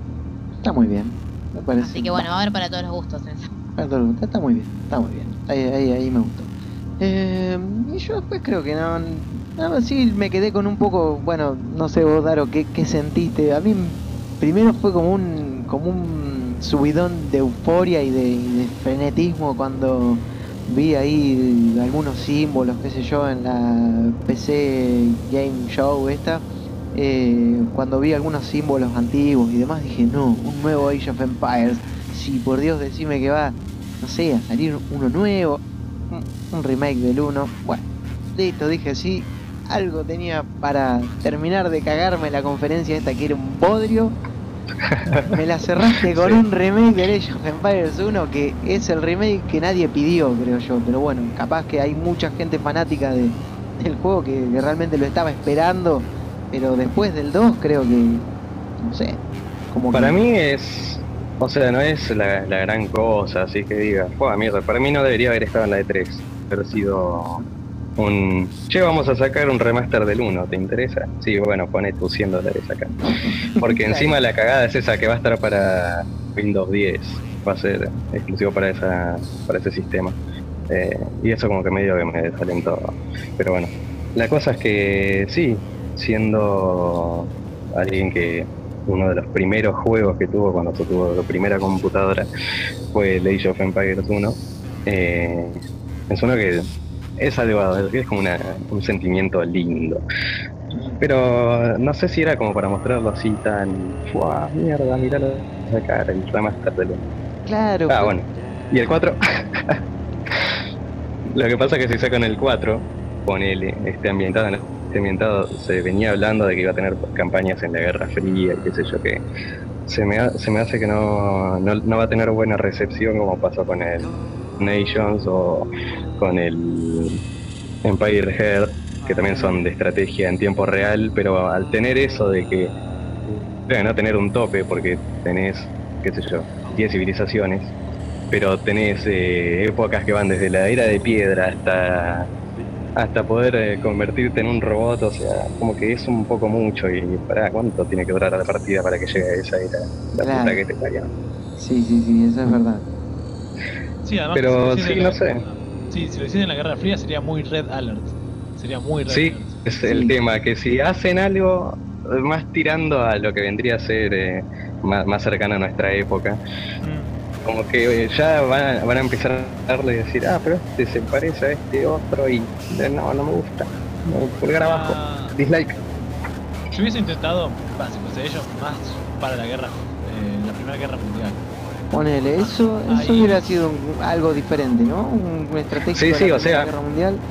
Iba a tener campañas que eh, lo que yo dije era una de las que se tenían, no sé si en mente los desarrolladores, pero era algo que se andaba, andaba dando vueltas por internet hace bastante.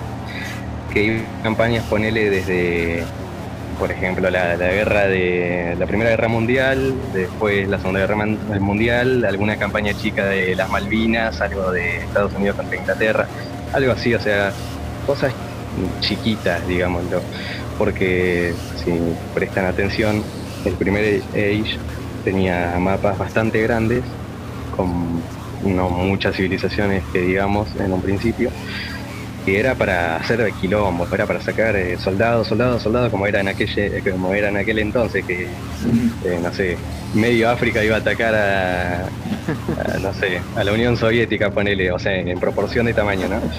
Toda esa cantidad de soldados y como que a medida que se fue acercando nuestra, como que hay cada vez más, menos hombres, digo, en, el campo de batalla, no es como antes que mandaban a desde los pibes de 11 años hasta los que tengan 80 y puedan levantar una vayan a, luchar por sus seguidores.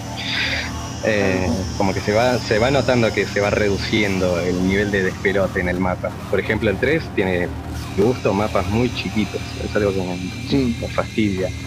Porque o sea, aparezco y, al lado tengo el otro. Y digo, pero...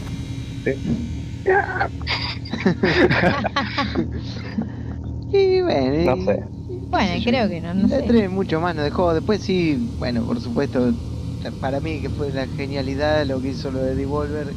Sí, la burla de Devolver en la 3 estuvo muy buena porque... Fue muy buena. Porque se burló de toda esa idea ejecutiva de vender humo, de vender más justamente este tipo de cosas, de vender más una marca que un juego, o sea, de, de agarrarse de God of War para hacer algo distinto, o sea, se burló de la industria en sí, de lo que es bueno, como empezó hablando la presentadora que decía very cada cinco minutos, te vamos a presentar un muy buen juego, muy acá en esta very, very, sí, así como muy bueno el énfasis, porque la verdad que hablan así, tienen todo el speech armado, está muy bueno. después cuando decía que ibas a poder comprar ya no los juegos en accesos anticipados, sino que ibas a poder comprar directamente las ideas de la cabeza del desarrollador, o sea, derecho las ibas a poder bajar en tu PC o o que los juegos iban a actualizar con, tus comentarios. Eso fue un claro palo a EA, o por lo menos yo lo interpreté así, con lo que fue del Battlefront, que todo el mundo se quejó y para el 2 pedían la campaña, para el 2 pedían la campaña, para el 2 pedían la campaña, que decían, bueno, y ahora tus juegos van a ser eh, van a ser mucho mejores a partir de tus comentarios en las redes sociales. Se le cagaron de risa a todo el mundo y la verdad estuvo bárbaro. Estuvo muy, bueno. sí, sí. Muy, muy bueno. Fue lo mejor, para mí lo mejor. Coincido, totalmente. Eh, bueno, no sé si quieren ir cerrando este bloque y vos, eh, Frank, nos comentás cómo es la entrada musical, este intermedio. Y bueno, sí, ya mucho más no queda para hablar de esto, porque es un tema que ya todo el mundo estuvo ¿no? experimiendo bastante. Pero bueno, no nos queríamos quedar afuera y también queríamos sacarle un poquito de jugo a la de 3. Es eh, amargo, pero bueno, jugo al fin. En fin, eh, vamos a ir al intermedio y vamos a presentar en esta ocasión un tema, bueno, de Manchester, ¿no? Nuevamente, porque seguimos trabajando, seguimos laburando y seguimos sacando nuevas canciones. Y en esta, bueno, en esta ocasión eh, les traemos el tema, eh, ay, mira si me va a salir el nombre, All We Had, se llama, es una, una versión bueno, nuevita, un tema nuevito, nuevito, nuevito, recién salido del horno. Y se lo dejamos para que lo escuchen y lo disfruten también. Así que nos vemos en un rato. Nos escuchamos en un ratito, disfruten de la música.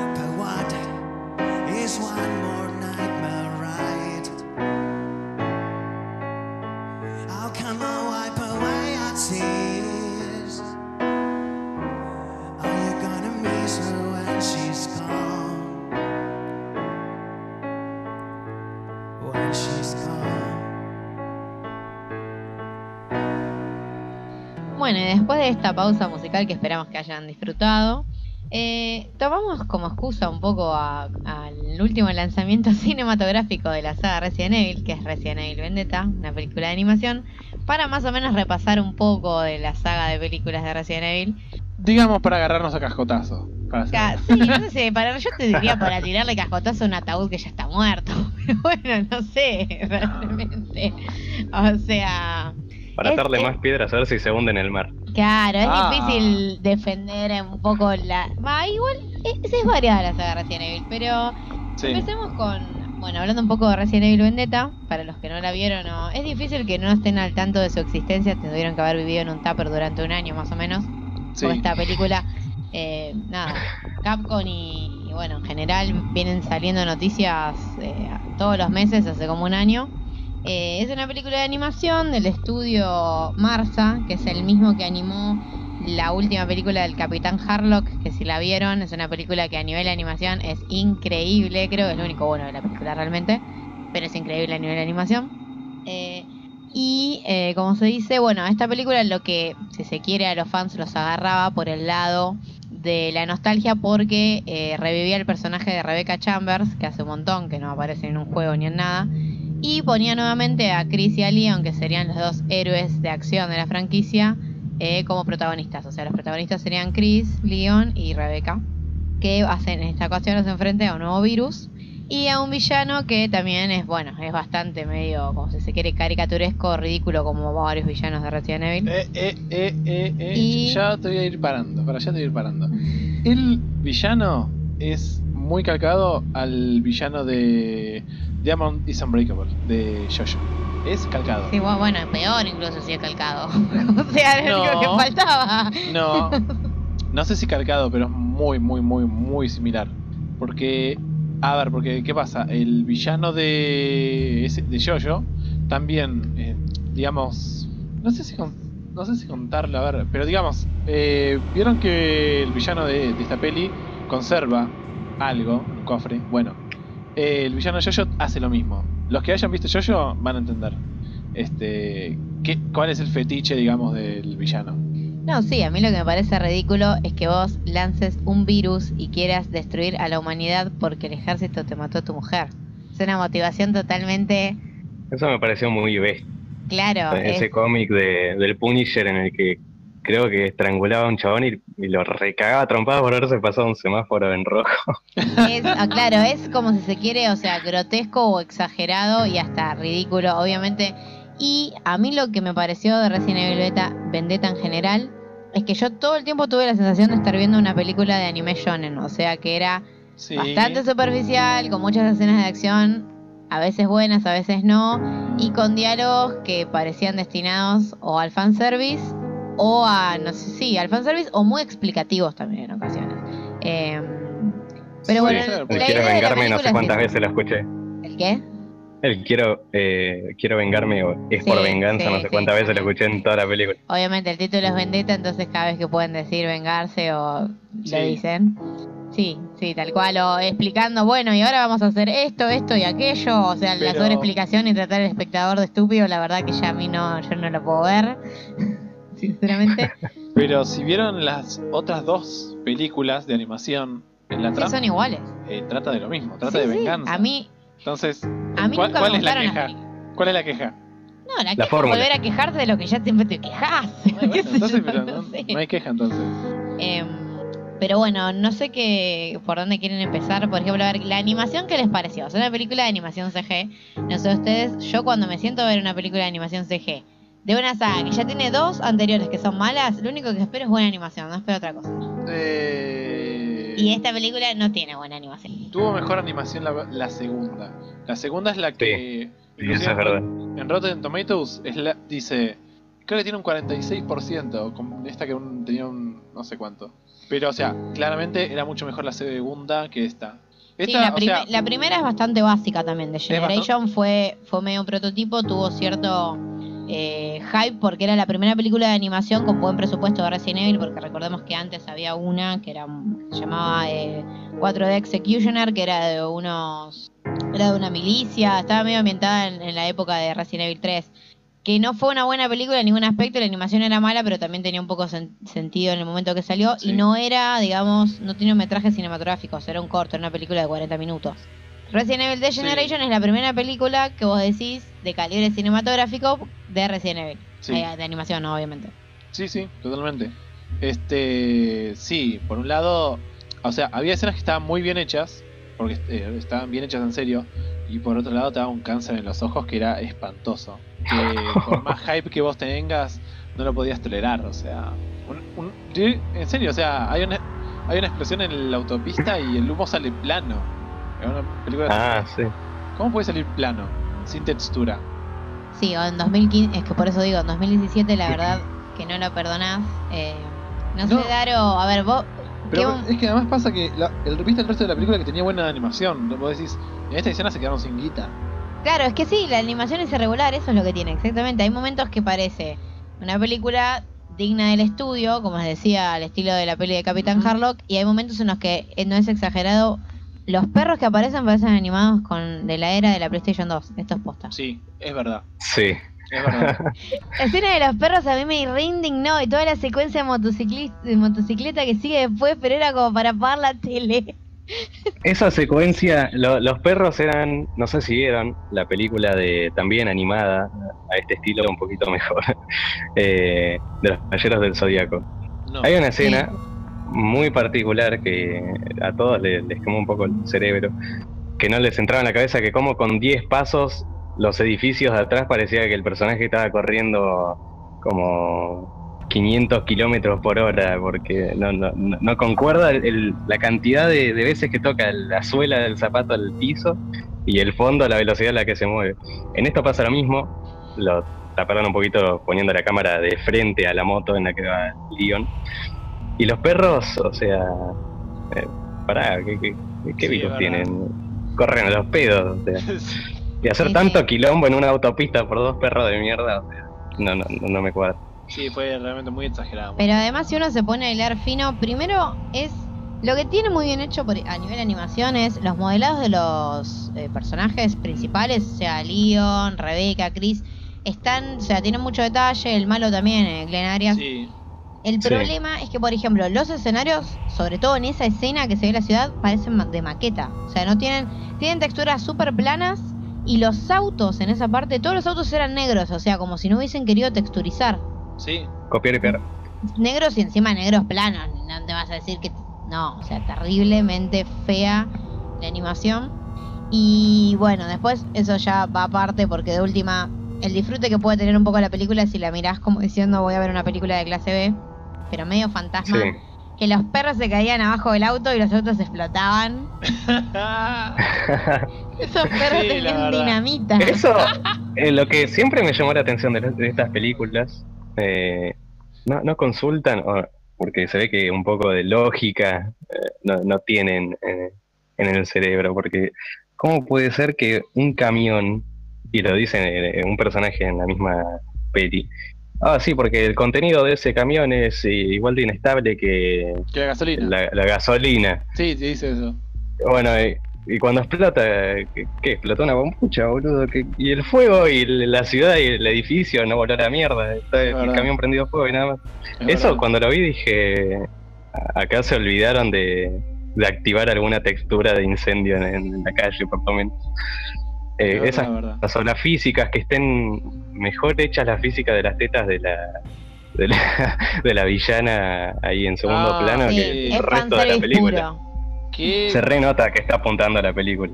totalmente. No, y te das cuenta que es fanservice súper descarado. Primero te das cuenta porque ellos habían dicho que estaba posicionada, digamos, en los acontecimientos entre el 6 y el 7. Entonces se empezó a generar como una expectativa de que quizás haya algún dato o algo en relación al final de Resident Evil 7, que no lo vamos a decir, y en relación al DLC de Resident Evil 7 que va a ser protagonizado con Chris. O sea, como la película es, aparece Chris, todo el mundo esperaba, "Mm, tal vez va a haber algo, y la respuesta es no. O sea, a mí la película yo la vi con ganas como diciendo, a ver, no. No. De hecho, a mí me da asco, náuseas pensar que esta película es tan canónica en el universo Resident Evil como Resident Evil 7 porque parecen dos franquicias diferentes en todo aspecto. O sea, no lo puedo creer Sí, es puedo verdad. creer. verdad, es verdad. porque más o menos las películas de animación lo que tenían y siempre tuvieron, a diferencia de las de, las de personas, o sea, de las de Mila Jovovich, live action. Sí. claro, de las live action, es que son canónicas, o sea, las produce Capcom Sí, sí, con los sí. personajes y que, y que vienen a llenar espacios entre juegos. Y esta película no agrega nada.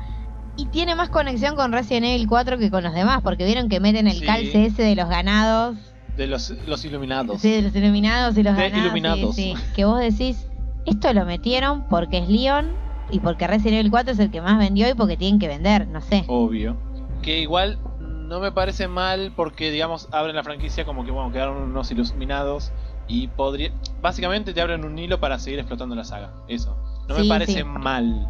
Te queda como, bueno, quedó una secta con algo de guita y están haciendo armas. No, o sea, no me parece mal, pero a la vez digo, ¿para qué haces una película situada entre el 6 y el 7 si vas a retomar el 4? O sea, ¿entendés? Es como, me sitúo acá al principio.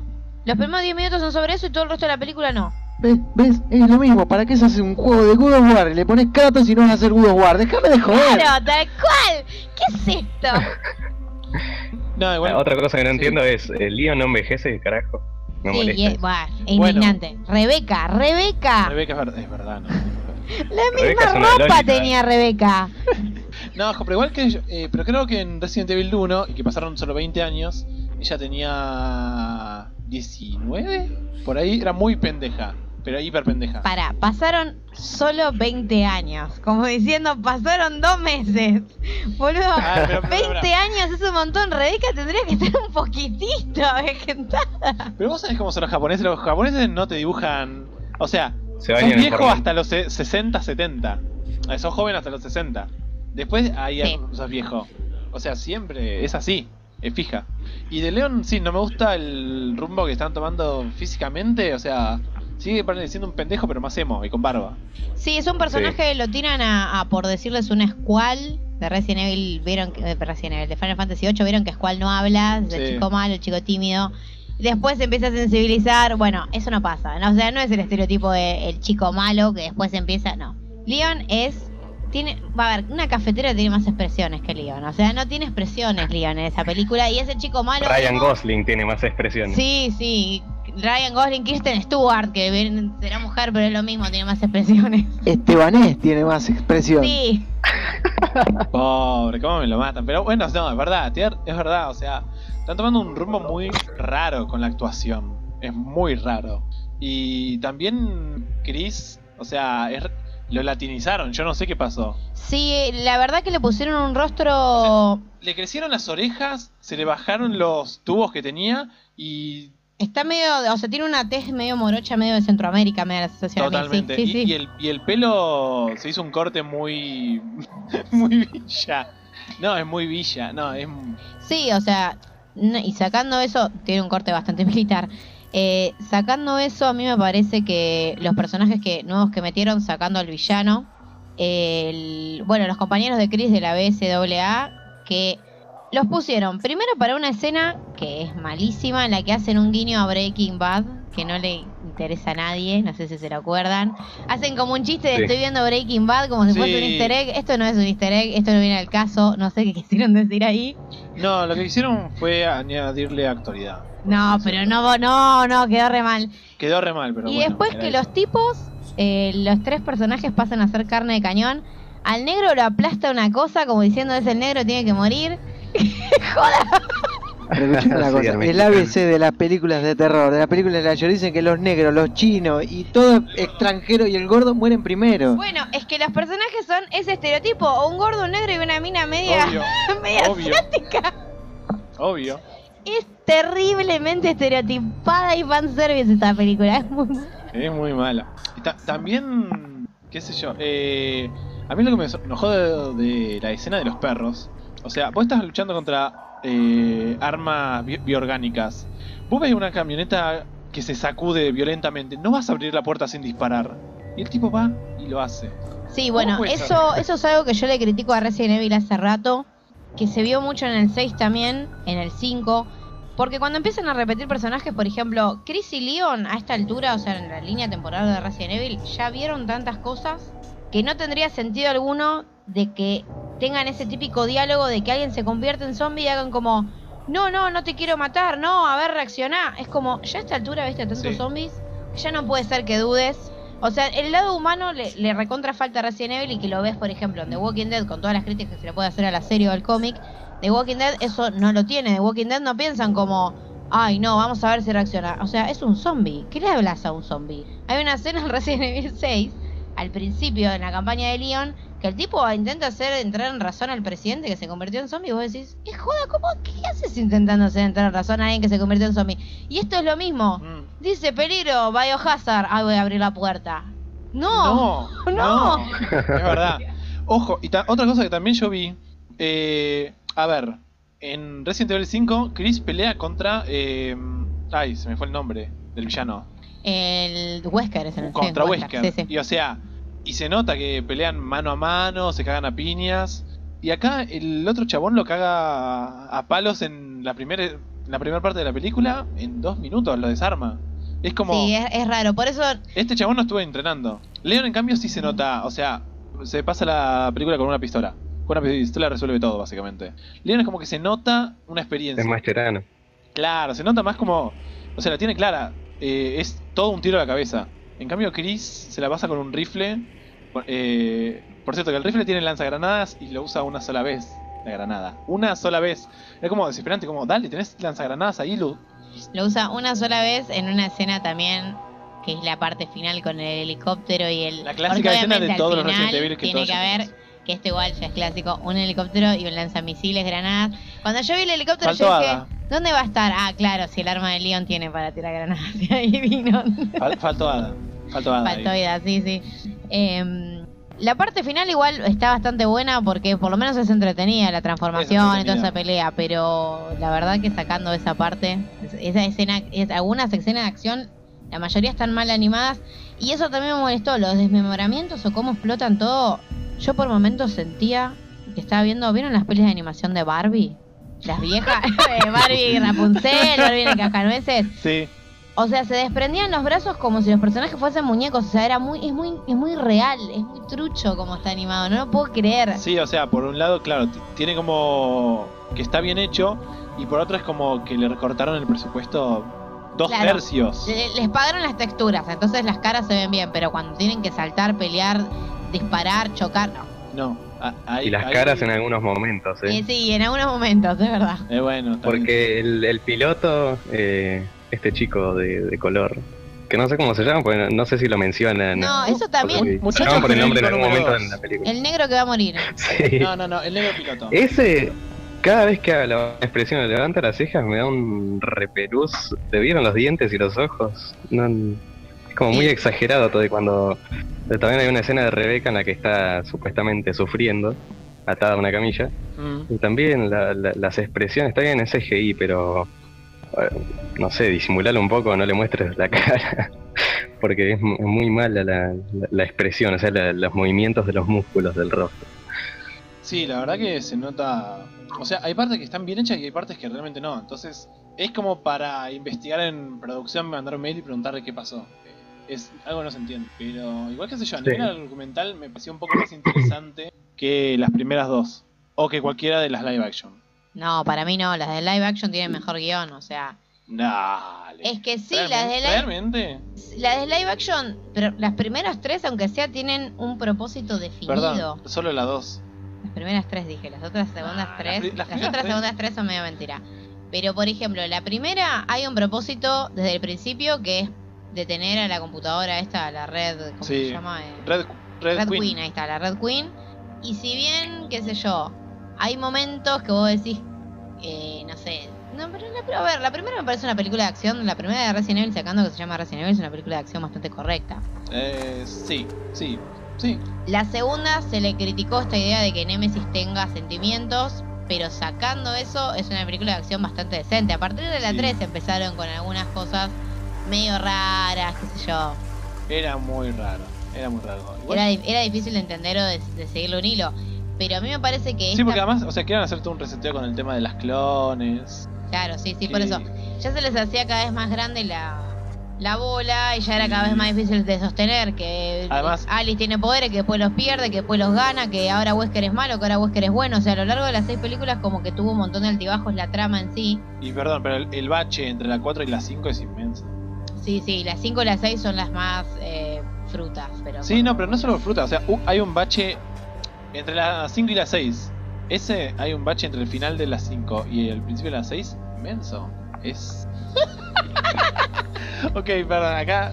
ah, O sea, básicamente están haciendo una comparación entre Leon Kennedy y. De, de Vendetta, perdón. Y el conocido Germán Garmendia de YouTube, que es- Que sí, que cuando es verdad, cuando Germán Garmendia usaba así el flequillito, sí, eran igual. Digamos que sí, la, la comparación está muy acertada. Ok, es verdad, sí.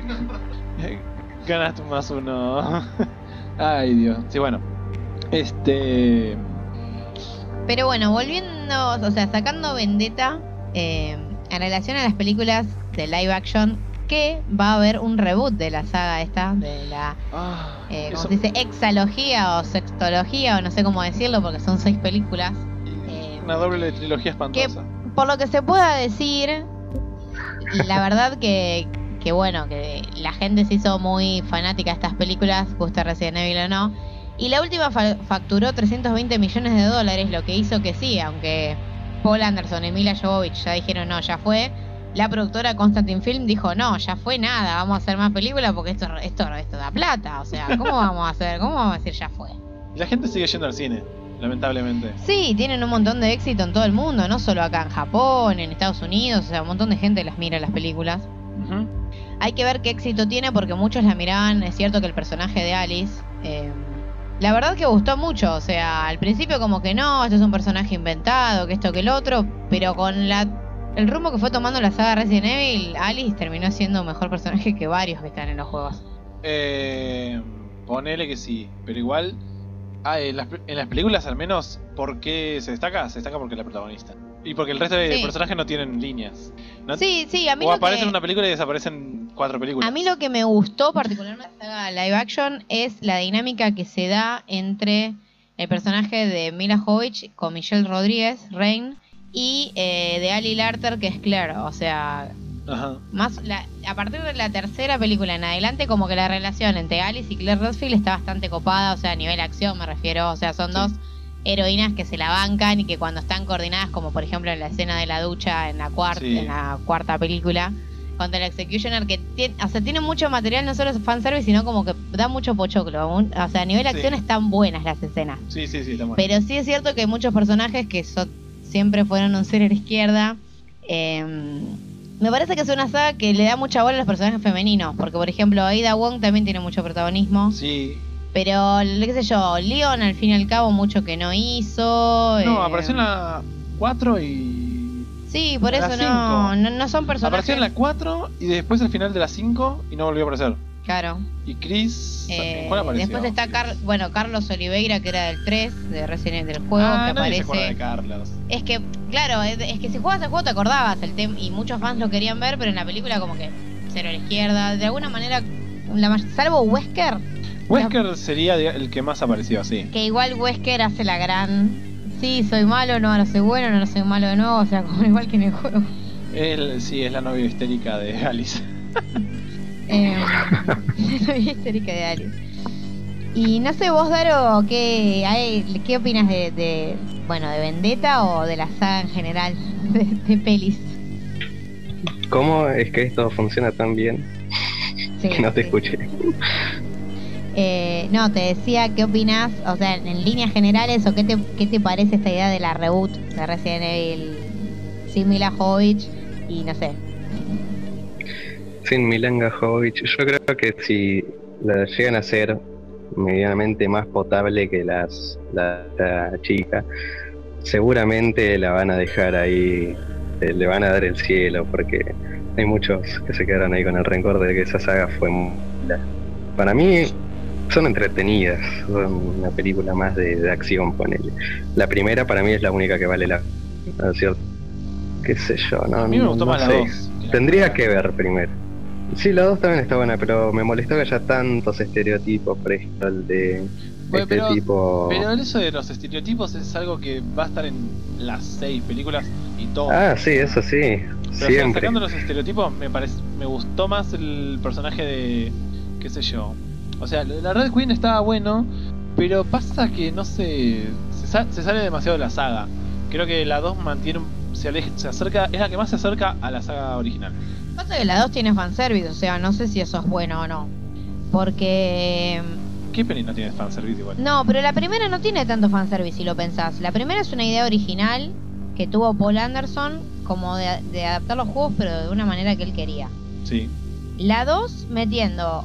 O sea, en la primera. En la 2 metieron a Jill, por ejemplo. Que Jill, bueno, es un Sí. personaje que lo mantuvieron hasta el final. Y Nemesis, por ejemplo, no. O sea, da la sensación. Nemesis desaparece en la primera igual, ojo. Sí, sí, sí, aparece en la primera, pero eh, deja el cabo para la segunda, ¿no? Exacto. Pero da la sensación de que meter ese Némesis es en realidad porque Némesis es obviamente uno de los personajes, uno de los enemigos principales de la saga, o ni tampoco, es uno de los más emblemáticos que aparece solo ahí también. Pero me da, en la 2 me da mucha sensación al Raccoon, Operation Raccoon City o esos que lo meten por meter, ¿entendés? No sé si tiene mucho Mm. sentido. Porque al final toda esa parte de que lo mira a los ojos y, ay, no, Matt, que esto que el otro, eh, hay una emocionalidad que no tiene sentido ahí. Pero que es necesaria en Hollywood, que es así. Sí, puede ser que sea en juego. Perdón, pero es que es así, está en todos lados. Este, Pero el resto de las películas, vos fijate que no la tuvieron, porque ya cuando en la 4, en la 4, en la 5 y en la 6 pareciera que Paul W. Anderson dijo, ay, esto es cine de clase B, pero con buen presupuesto, mm, vamos a hacer cualquier cosa. Y ya no había lugar para la emocionalidad, para el melodrama, ya es cualquier cosa, disparaban monedas con una pistola, o sea, cualquier cosa era ya, sinceramente. verdad. Esa estaba buena, esa estaba Y buena. a mí me gustó, si se quiere, si me las voy a sentar a ver, sacando la primera, me gustan más las últimas porque por lo menos me río. Si estás acompañado con de amigos, te- no sé, te matas de risa. Sí, sí, es verdad, es verdad. La 2 y la 3 no tienen tanto ese material. No, es que claro, o sea, tratan de hacer algo. La 2 trata de hacer algo más fiel. Y, lo, y además falla. Entonces es como que sí, no es divertido. Es más pochoclera. Pero. Sí, las últimas pasa que en realidad tenían tantos baches, baches argumentales así de. Sí. de no sabías realmente por qué estaba pasando lo que estaba pasando. No sabías por qué estaban yendo a tal lugar. No sabías por qué pasaba eso. Que era como. No sé, es como cuando seguís a alguien por el bosque y no sabes por qué y te dice, vos seguime, no importa. Vos, vos ibas, pero, no sabes bien qué pasa. Este, y todo desembocaba en un final medio raro contra una especie de jefe. A veces se había eh, final emotivo, a veces no. Qué sé yo, pero era muy raro. Y sí, vuelvo a decirlo, el final de las 5 con el inicio de la 6 no tenía nada que ver, porque el final de la 5 están como en un fuerte, todos rodeados de zombies. Sí, y termina ahí. Y, y la 6 está to- totalmente des- todo desolado y no te dicen qué pasó. Eh, perdón, che, ¿te acordás vos hace un par de años que estabas con, estaban con Wesker y no sé qué? ¿No te acordás? Sí, después lo retoman igual, pero es cierto que, No, que no, el inicio es medio raro. Eh, pasa que originalmente las 5 y las 6 las iban a filmar juntas, pero Anderson dijo no, yo quiero que la... O sea, se concentraron en las 5 y las 6 como que hicieron otra cosa que nada que ver. Eh, lo que sí a mí me parece medio raro, que me parece que es más un gusto del director que un sentido argumental, que las películas como que al principio, o sea, tenían una ambientación urbana, bastante fiel a los juegos de alguna manera u otra. Eh, después nada, empiezan a tener lugar en Tokio, en Canadá, en México, en Moscú. En la última están en Rusia y vos decís... O sea, es como que yo entiendo que está bien. El outbreak de- llegó a todo el mundo, pero ya es, exager- es, es exageradísimo y ridículo. No, es, encima... Bueno, comentando, esto tampoco es un major spoiler, o sea, en realidad nunca estuvieron en Tokio, nunca estuvieron en Tokio, siempre estaban en Rusia. Sí, bueno, pero es, como que tienen una... eh, abrieron mucho el abanico de... Como que a eso voy, se les hizo tan grande la bola que llegó un punto que no, bueno, no sé, qué sé yo. Sí, el que, el que mucho abarca poco aprieta, es verdad. No hay que no hay que buscarles en mucho sentido argumental a las últimas porque están llenas de huecos. Pero bueno, qué sé yo. ¿no? Claro, pero era. Pero entonces. O claro, es eso. Terminó siendo la acción por la acción y el fanservice por el fanservice y todo eso. Y era como. Si querías saber bien qué había pasado en la última, no te acordabas. Era posta, no te acordabas bien qué había pasado argumentalmente. Sí, no, es que es verdad, es cierto. O sea, te podrías acordar, pero capaz no te acordabas qué había pasado con Jill o qué había pasado con Claire, por qué se la encontraba ahí. No, es lo que te digo, era medio caminar a ciegas. Por eso a mí me gusta un poco más la, eh, la saga de CGI, porque a pesar de todas las críticas que tiene, es mucho más fiel a la saga y tiene, está mejor argumentalmente. Y, pero son películas autoconclusivas. Acá estás manejando una cosa, por suerte. Por Acá, suerte. acá son seis capítulos. Imagínate si la CGI la, la dirigiese Paul Anderson. Eh, Igual más de una parece dirigida por Hugo Boll, así que sí, parecen dirigidas. si no por te dicen qué director es, ya Es verdad, es verdad, apuntar. es verdad, es verdad, es verdad. Eh, y bueno, como les decía, que se viene un reboot. eh, Sí. Que Mila Jovovich hizo algunas declaraciones medio polémicas en relación a esto. Porque obviamente a ella no le gustó nada que se venga un reboot, porque obviamente un reboot estamos implicando que no va a estar ni Paul Anderson ni Mila, nadie va a estar. Eh, de hecho, ya los nombres que andan dando vueltas, eh, James Wan, vieron el director de Saw, Insidious, eh, Sí. Conjuro, va a ser productor, mm, o sea que él es productor de la, ¿cómo se dice? De la productora esta Blumhouse, que son los que hicieron, eh, ¿cómo se dice? Actividad Paranormal, Get Ah, Out, sí. la, la del negro, la reciente. La del negro que va a visitar a la familia de la novia, que es blanca. Está buena esa peli, si no la Está muy buena, está sí, muy buena. sí, sí, está muy buena. Eh, bueno, como No que me James. Wan la va a producir. Que, qué sé yo, está bien. James Wan también produjo una de las de Rápido y Furioso, así que no quiere decir que, que él la produzca vaya a ser de terror. Tampoco quiere decir que vaya a ser buena, justamente porque estamos diciendo. Claro.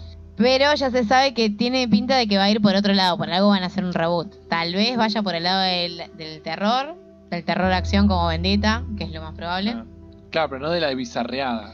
No, yo no creo por eso. No creo que vaya por el lado de la, cl- del clase B con mucho presupuesto como en las últimas películas. Eh, lo que sí, obviamente, Mila Jovovich está medio enojada y lo que salió a decir a los medios es que los fans no son estúpidos y que saben lo que quieren. Que es cierto, a ver, los fans no son estúpidos y saben lo que quieren. Y pero aún así, a ver, está lleno de fans que no quieren ni ver las películas de Mila Jovovich y las películas de ella. Claro. Costaron millones y millones. Ahí, Dólares. ahí no aclaró, ¿los fans de Resident Evil de las películas o de los juegos? Porque lo de los juegos la odian. Claro, no sé no. si la odian, pero, pero odian las películas, es así.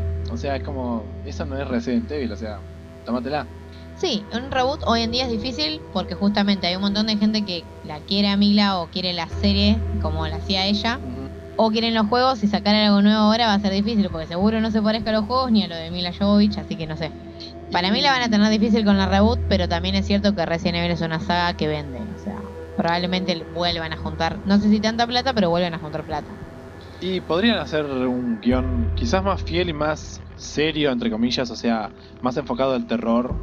Este, les podría salir bien. Sea el terror visceral, algo, algo bien gore. Podría Sí, salir puede bien. ser por, por el último, tuvieron los, tuvieron los juegos por los Revelations y Resident Evil 7 fueron por ese lado. Exactamente.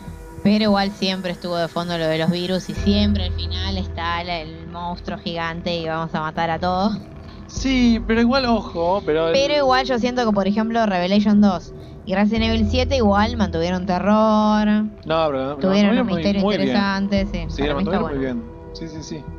¿Qué sé Em. yo? A ver, creo que Resident Evil va, va a estar mucho mejor sin. Aunque yo la amo, pero va a estar mejor. Es que ya igual, no sé, o sea, el tema para mí es que ya cansaba, ya son seis películas, no puedes hacer 7, 8, 9, ya está. No sos Harry Potter, la concha de tu madre. Y aunque seas Har- Harry Potter, ya está para Ya mí. está. O sea, ya va, igual no, ah, volviendo a Harry Potter, me parece que lo que hicieron con criaturas fantásticas está espectacular. Pero o- o- No la otra vi. vez no está Harry Potter, así que Claro, es verdad. llega un punto que ya fue. Cansa. Y además Harry Potter eran siete. En un momento se empezó a hablar de que después de la sexta película iba a haber tres más, que gracias a Dios no. Mm, O que iba a haber una serie de TV, que también es gracias a Dios no, me parece, porque si ya iban a hacer una serie de TV que continuara la historia de Alice con otra Alice, porque no iba a estar Mila, ya iba a ser cualquier cosa. Yo prefiero sí, un sí. reboot, honestamente. totalmente. Si van a hacer algo, porque la opción ideal sería ya está, no va más nada. Pero van a hacer igual, porque rinde. Pero estaría bueno que sea una saga que sea mucho más oscura, ¿entendés? Sí, por eso, no yo creo que el reboot es, la- sí. es lo, ideal acá. Totalmente. Eso o sepultarlo en el archivo y no volver a tocarlo nunca más. Una de dos. Sí, Donde se enterró a Ete.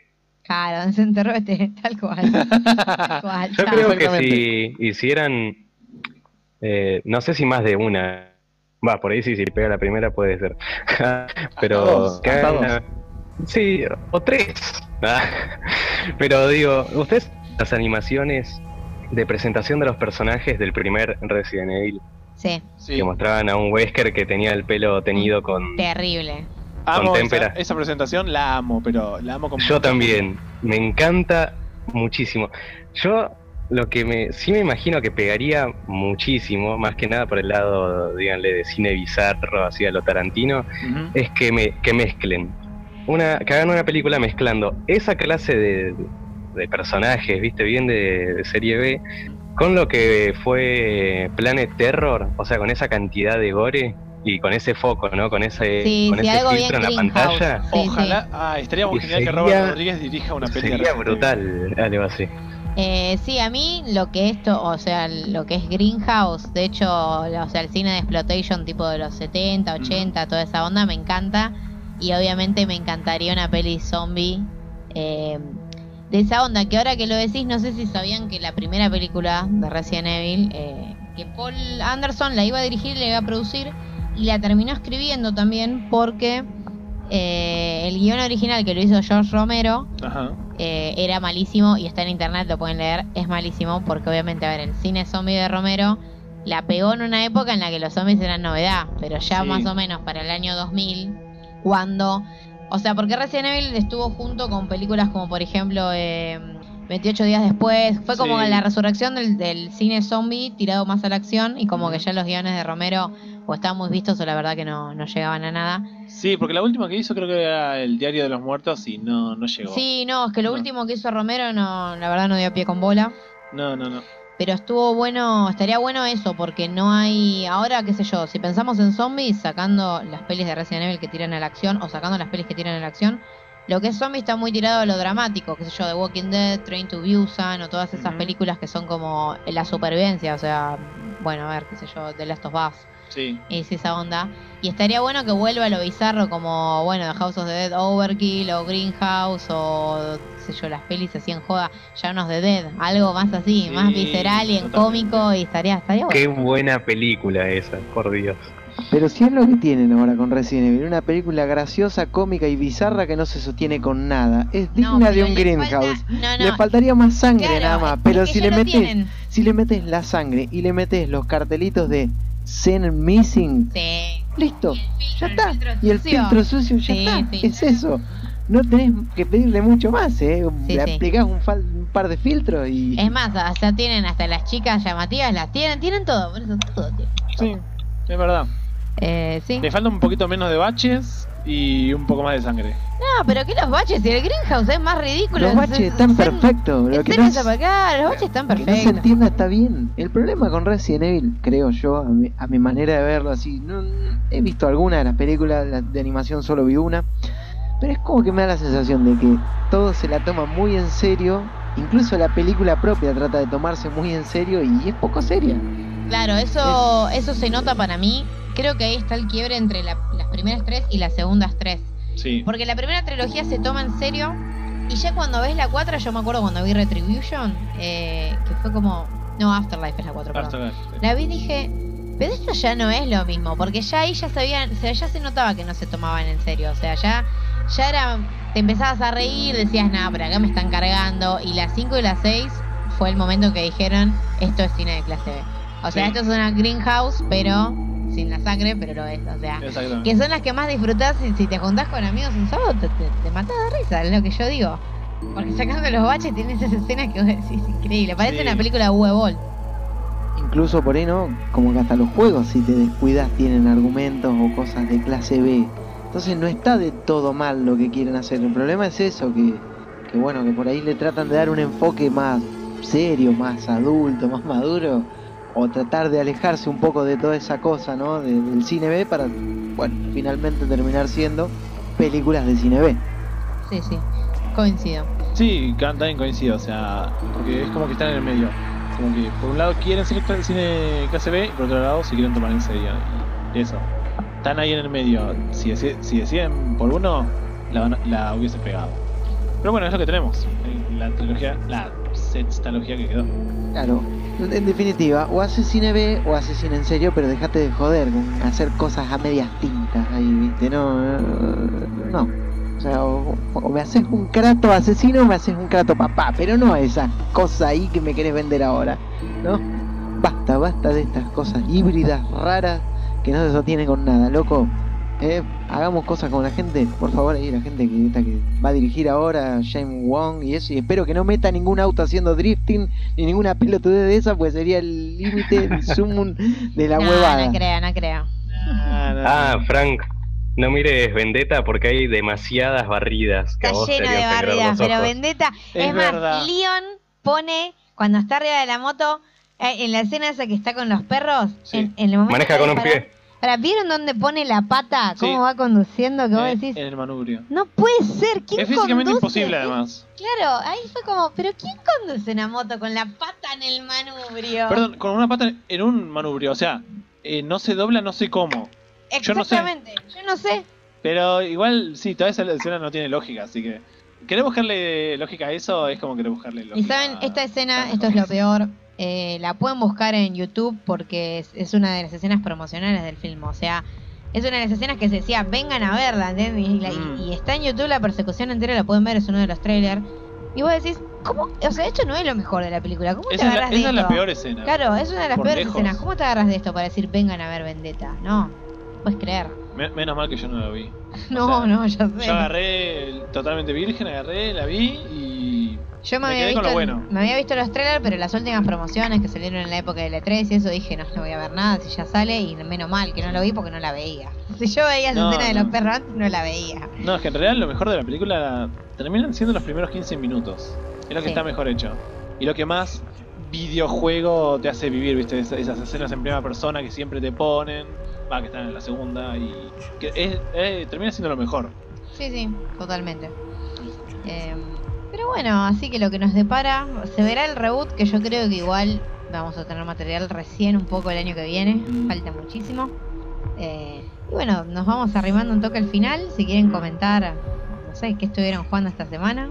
Ya hablamos bastante, bueno, yo hablé bastante de Dead by Daylight, pero tengo algo más para decir. Bueno, yo estuve jugando un querido y viejo Castlevania que te había comentado, el Area of Sorrow, que, bueno, sigue un poco la línea posterior a, los Symphony of the Night, entonces toma cosas de eso. Este, lo estoy jugando obviamente en emulador porque había salido para Game Boy Advance. Y la, digamos, la particularidad que tiene, además de un sistema de leveleo, de que subís de nivel, etcétera, con sus estadísticas, tiene dos cosas que no sé si se repiten en algunos juegos, este, pero que surgió con este, que era que tomás eh, las almas de los enemigos que vos matás, tienen una chance de aparecer y eso te va entregando superpoderes. Entonces vos puedes este, tirar rayos de electricidad, podés eh, invocar una mandrágora que mata con los gritos, podés tirar fuego, podés... de todo. Eh, podés transformarte en un demonio que va como corriendo por la habitación. Este, porque tiene tres tipos, tiene unas que son más pasivas, unas que son activas, que se usan con la magia, que además se va recargando, no es que... Además está el, famoso corazoncito cuando destruís la antorcha, también se va recargando muy lentamente. Y otras que son como más OP, que te consumen más la, la barra. Pero bueno, tiene una historia ambientada en el 2000 y pico, que básicamente Drácula está muerto, pero este, aparece nuevo en el, ca- el castillo.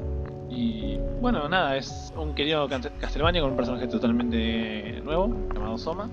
Y bueno, eso, lo, estoy terminando de completar porque tiene un par de finales. Me saqué el final me, ahora tengo que sacar el final secreto, que es la posta. Que para eso tengo que conseguir tres almas en particular y bueno, hay que ir y farmearlas. Además que está bueno, completarlo todo lleva un tiempito, unas cuatro horas. Así que bueno, eso es lo que estoy diciendo. Bien, está bueno, los Castlevania generalmente suelen estar buenos, salvo el 64, que. eh, pero después en general zafan. Bueno, tampoco los últimos. El 64 no estaba tan mal, No, no, estaba claro. tan mal. No, no, claro, eh, justamente ahí vos lo decís, no estaba tan mal. O sea, ya era malo, no estaba tan Pero mal. estaba mal. Claro. Digo, o sea, inclusive la expansión creo que era peor que el original. Pero no estaba tan mal. Estaba tan mal. No, qué sé yo, tampoco lo- los últimos que salieron, estos que son tipo God of War, Eh, sí, los mm, Shadow. Eh, tampoco me, me cabieron tanto porque perdieron un poco esa esencia Castlevania, ¿no? Pero bueno. Ah, pero son re divertidos. Sí, sí, están Sí. buenos. Sí, son divertidos, pero a veces es lo que decís. O sea, pasaron a ser más slasher Claro. eh, o beat, eh, beat 'em up que otra cosa. Sí, sí, cambiaron la perspectiva ya al 3D y tenemos un, un ese. Sí, bueno, habría que cambiarle los nombres nada más a los personajes y, mm, y sí, es otro juego. sí, sí, totalmente, totalmente, tal, exactamente. Eh, y bueno, nada, yo estuve jugando eh, a Sirius Sam Bogus Detour. La verdad que una grata sorpresa haber jugado ese juego de, ya, de por sí que me encantan los juegos pixel art y, con gráficos del año de Hopo. Eh, me encanta. Sencillamente tengo debilidad por eso. Y bueno, Serious Sam Bounty Tour es de los mismos que hicieron este el Hammerwatch y por ende bueno, el juego toma una perspectiva similar, o sea, alejándose totalmente de lo que es la primera persona. Tenemos un juego que es con una vista eh, cenital, diría, porque se ve prácticamente de arriba, aunque tiene un- una leve perspectiva, podríamos decir.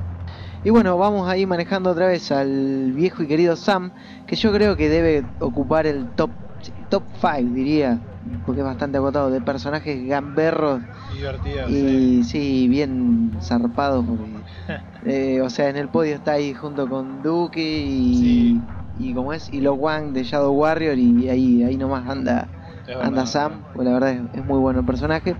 Y bueno, vamos ahí cagándonos a tiro con todo lo que se nos cruza en, sí- en- enfrente. La verdad vienen muchísimos, muchísimos enemigos. Eh, como digo, el juego sí se ve de arriba, pero sin embargo guarda esa, esa cosa de, de FPS, o sea, porque el frenetismo y, el diseño de niveles y demás se mantiene muy similar a un, a un shooter en primera persona. Y eso me gustó mucho. El juego vale, vale mucho la pena. Y bueno, ya pronto ahí, seguramente para cuando escuchen esto, posiblemente ya esté el review disponible, así que si está, pasen y leanlo. ¿Y vos, Daro, qué estuviste jugando además del Friday the 13?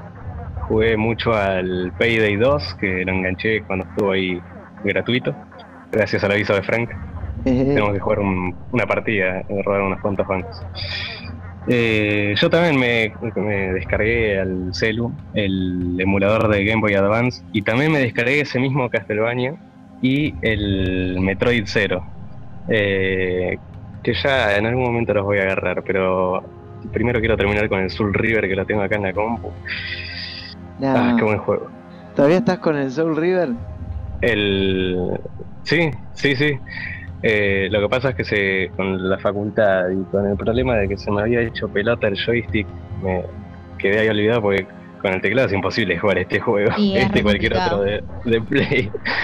Eh, el único que es cómodo de jugar, increíblemente, pero eso es porque tiene el modo tanque, es el Dino Crisis, eh, que ese está genial para jugar con el teclado. Se me hace más cómodo con el teclado que con el joystick. Que también lo estuve jugando antes de rendir y estuve ahí nomás de, de terminarlo. ¿Y qué pasó?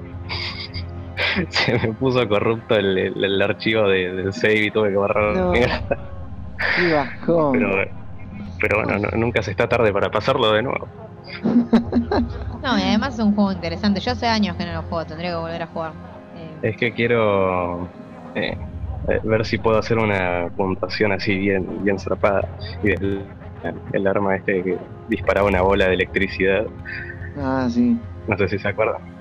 Es, es muy, eh, ¿cómo decirlo? Está media rota esa, esa pistola, pero bueno, Sí, sí. hay que pasarse el juego de alguna forma. Perdón, Más primicia, primicia. Acabo de conseguir el ulti- la última alma en Castlevania para sacar el final secreto. Vamos. Fa- el farmeo, viste, lo conseguí. ¿Lo bien ahí? El tipo, mientras estábamos hablando, estaba Claro, jugando estaba acá, jugando acá baño. ¿Qué es esto? Eh, Qué yo estuve jugando al Get Even, que, que bueno, Franco también estuvo un rato conmigo eh, mientras jugaba. eh, que es el nuevo juego que distribuye Bandai Namco después de, bueno, de llevarnos el chasco con el Impact Winter. Oh. El Little Nightmares estuvo bueno. Eh, el Get Even es otra, bueno, lo desarrolla Farm eh, 51, que es un, un estudio chico. También este juego iba a salir en realidad el mes pasado, pero lo atrasaron por el atentado que, que hubo en Inglaterra en el recital de Adriana Grande. Porque es un juego que lidia un poco con estos temas de, digamos, de terrorismo, de, si se quiere, secuestro, eh, bombas, atentados. Eh, y bueno, el juego se perfila como un. O sea, es un thriller psicológico eh, con toques de ciencia ficción y terror. Eh, sos una especie de detective eh, con armamento de SWAT, si se quiere. Eh, cuando empezás a jugar, estás, o sea, se juega en primera persona, estás en un operativo de rescate, tenés que rescatar a una chica que fue secuestrada y que sabes que, bueno, que la tienen ahí, que se armaron una bomba. La cuestión es que nada, no llegás a desarmar la bomba o en la realidad es que te dan el código equivocado. Medio spoiler esto, pero bueno. Eh, no, pero está bueno porque lo jugás, porque te dan el código y cuando lo vas a poner está mal y decís, ¿cómo que está mal? ¡Pa! Es el Explota que me todo. dieron, hijos de mil. Eh, nada, te explota la bomba y ahí te despertás en una realidad totalmente distinta y empezás como a... No entendés mucho qué está pasando eh, y te empezás a dar cuenta que, o sea, que la realidad que vivís no es una realidad y empieza con algunas temáticas que se tocaron un poco en la serie Black Mirror. Eh, los que la vieron ya se van a esperar más o menos a qué vamos. Y está bueno, a mí lo que más me gustó del sistema de juego es que tiene, eh, tenés un celular, que sería como tu, no sé, tu, sí, tu caja de herramientas, tenés todo ahí, mapa, eh, luz ultravioleta, linterna, y es muy parecido al sistema investigativo de los juegos los Condemn, el Criminal Origins y el Bloodshot, que eso es algo que hace bastante que no se veía, o sea, es un juego psicológico con tipo, también investigación también a lo, a lo Batman también Sí, de Batman tiene muy al estilo bastante. de los juegos de Arkham.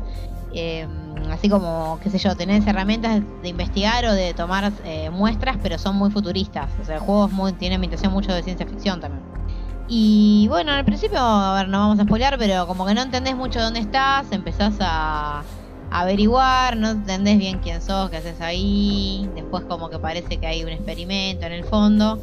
Y lo que sí noté que el juego hace un poco agua es que combina, digamos, exploración, investigación, algunos puzzles y algunas secuencias de acción, que son pocas, pero como que no están muy bien justificadas y tampoco están muy bien balanceadas o no tienen razón de ser, si se quiere, porque no es un... No hay un sistema de coberturas bien armado, tampoco tenés variedad de armas, es como que se está justificando un prototipo de arma que tiene un poco que ver en el juego, que es un arma experimental, que vos, eh, bueno, por alguna razón, digamos, tenés que maniobrar, la tenés que usar vos, y te ponen algunos enemigos que tienen una inteligencia artificial bastante mala, eh, tenés que lidiar con ellos o en sigilo de los tiroteos y en los momentos en los que te obligan a pegar tiros. El juego es como que es muy flaco el sistema, o sea, no tenés coberturas, tenés que buscarte más o menos las coberturas donde las tenés. A veces los enemigos, no sé, casi que quedás al descubierto por una rendijita de espacio, te pegan el tiro ahí y te morís. O sea, eh, no está muy, muy bien planeado. Realmente. Sí, sí, sí, sí. No, aparte como que no termina de cuajar toda esa Sí, acción. no, y además no tiene mucho sentido porque vos empezás todo en un lugar como mozo, oscuro, investigar, encontrás, no sé, muestras de sangre, muestras de la chica que estás buscando y de golpe se vuelve como un Splinter Cell, como un The Division, Tal como un juego digno de Tom Clancy y vos decís, ¿qué está pasando acá?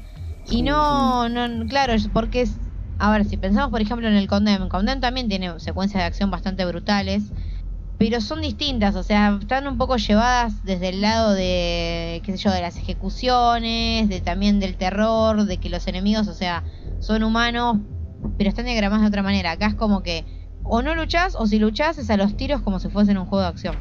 Claro. Eh, sí, porque además el stealth no, no está muy bien implementado tampoco, sinceramente. Así que no. En ese sentido, en el sentido del combate y la acción, el juego hace aguas por todos lados. Pero la historia es atrapante. Ya vamos a. Bueno, voy a subir un review más extenso en el sitio, o sea, más en profundidad. Pero por ahora contamos esto. Sí, sí, sí, sí. Un juego interesante al fin. O sea, Sí. dentro de toda la catarroa de bosta que vino llegando estos últimos meses, es lo mejor. O sea, No, es lo y mejor. además es interesante porque mm, sacándolo del combate, que tal vez lo pusieron para, no sé, poner gameplay y no que no sea un walking simulator. Sacando eso, el juego es interesante. Sí, Tiene sí. una historia interesante, un ambiente interesante, unas mecánicas que no se ven tanto. Por lo menos haces algo más que interactuar, leer una hoja, ir a un lugar y hacer un puzzle con números. No, haces un poco más. Ahí me remetí un poquito al, al que estuvimos jugando la otra vez, al Observer. Sí, es- a mí también me hizo acordar el Observer en la ambientación. un- Sí, sí. Una onda, aparte también que le mete esa cosa de investigación y, y todo eso. Pero bueno, qué sé yo, por ahí el Observer me llegó a gustar un poco más porque justamente no tiene toda esa parte del tiroteo, o por lo menos lo que se vio, ¿no? Hasta Sí, ahí. sí, exactamente. Em, y bueno, no sé, ¿quieren dejar algunos saludos? Ah, bueno, ¿Algo antes de cerrar? yo sí voy a aprovechar a saludar, bueno, como siempre, ahí a mis compañeros de, de Gamers Camp y invitarlos ahí si quieren dar una vueltita por, por el sitio, por la página web. Ahí ponen gamerscamp.space. Ya algún día llegaremos al .com, pero por ahora .space está muy bien. Así que bueno, si quieren pueden darse una vuelta por ahí y nada, chusmear lo que hay que está bueno. Bueno. Eh, vos, Daro, saludos. Anael. Al tío que no puede estar. Sí, obvio, al tío. Al tío, obviamente. A Max, a Gillo, siempre. Eh, no en el podcast, pero bueno, apoyando a HD a su manera, obviamente, ¿no? Eh, y bueno, nada, les recuerdo que nos pueden leer siempre en www.shdownloads.com.ar. Eh, estamos en Facebook, tenemos un grupo que es SHD Community Comité del Horror. También tenemos una página que es Survival Horror Downloads. Eh, en Twitter estamos como arroba shdownloads. También estamos así en Instagram. Eh, en Steam tenemos una página de mentores de Steam, también como Comité del Horror, SHD Community. Y bueno, el podcast aparece por SoundCloud, como supongo que están escuchando ahora, o tal vez, no sé, les llegó el audio de alguna otra manera. Nos pueden encontrar como un podcast de terror. Y en YouTube, que tenemos poco del podcast, algunos programas y vídeos de gameplays, algunas reviews, como SHTV. Exactamente, pero muy bien. Un espectáculo. Hemos cubierto todos los medios. Así que bueno, la verdad que a veces acordarse de todo es medio complicado, pero... Son, unos cuantos, ¿eh? Sí, sí, lo- tenemos un montón de canales. Eh, así que bueno, nos escucharemos, nos leeremos, no sé, por alguno de esos medios. nos veremos tal vez en algún evento, quién sabe. Seguramente que Eh, sí. Pero con lo que respecta a este podcast, supongo que nos escuchamos en 15 días, ¿no? Así es, gente, sin mucho más que agregar, ya nos despedimos. Y bueno, amigos, nos vemos en el éter. down.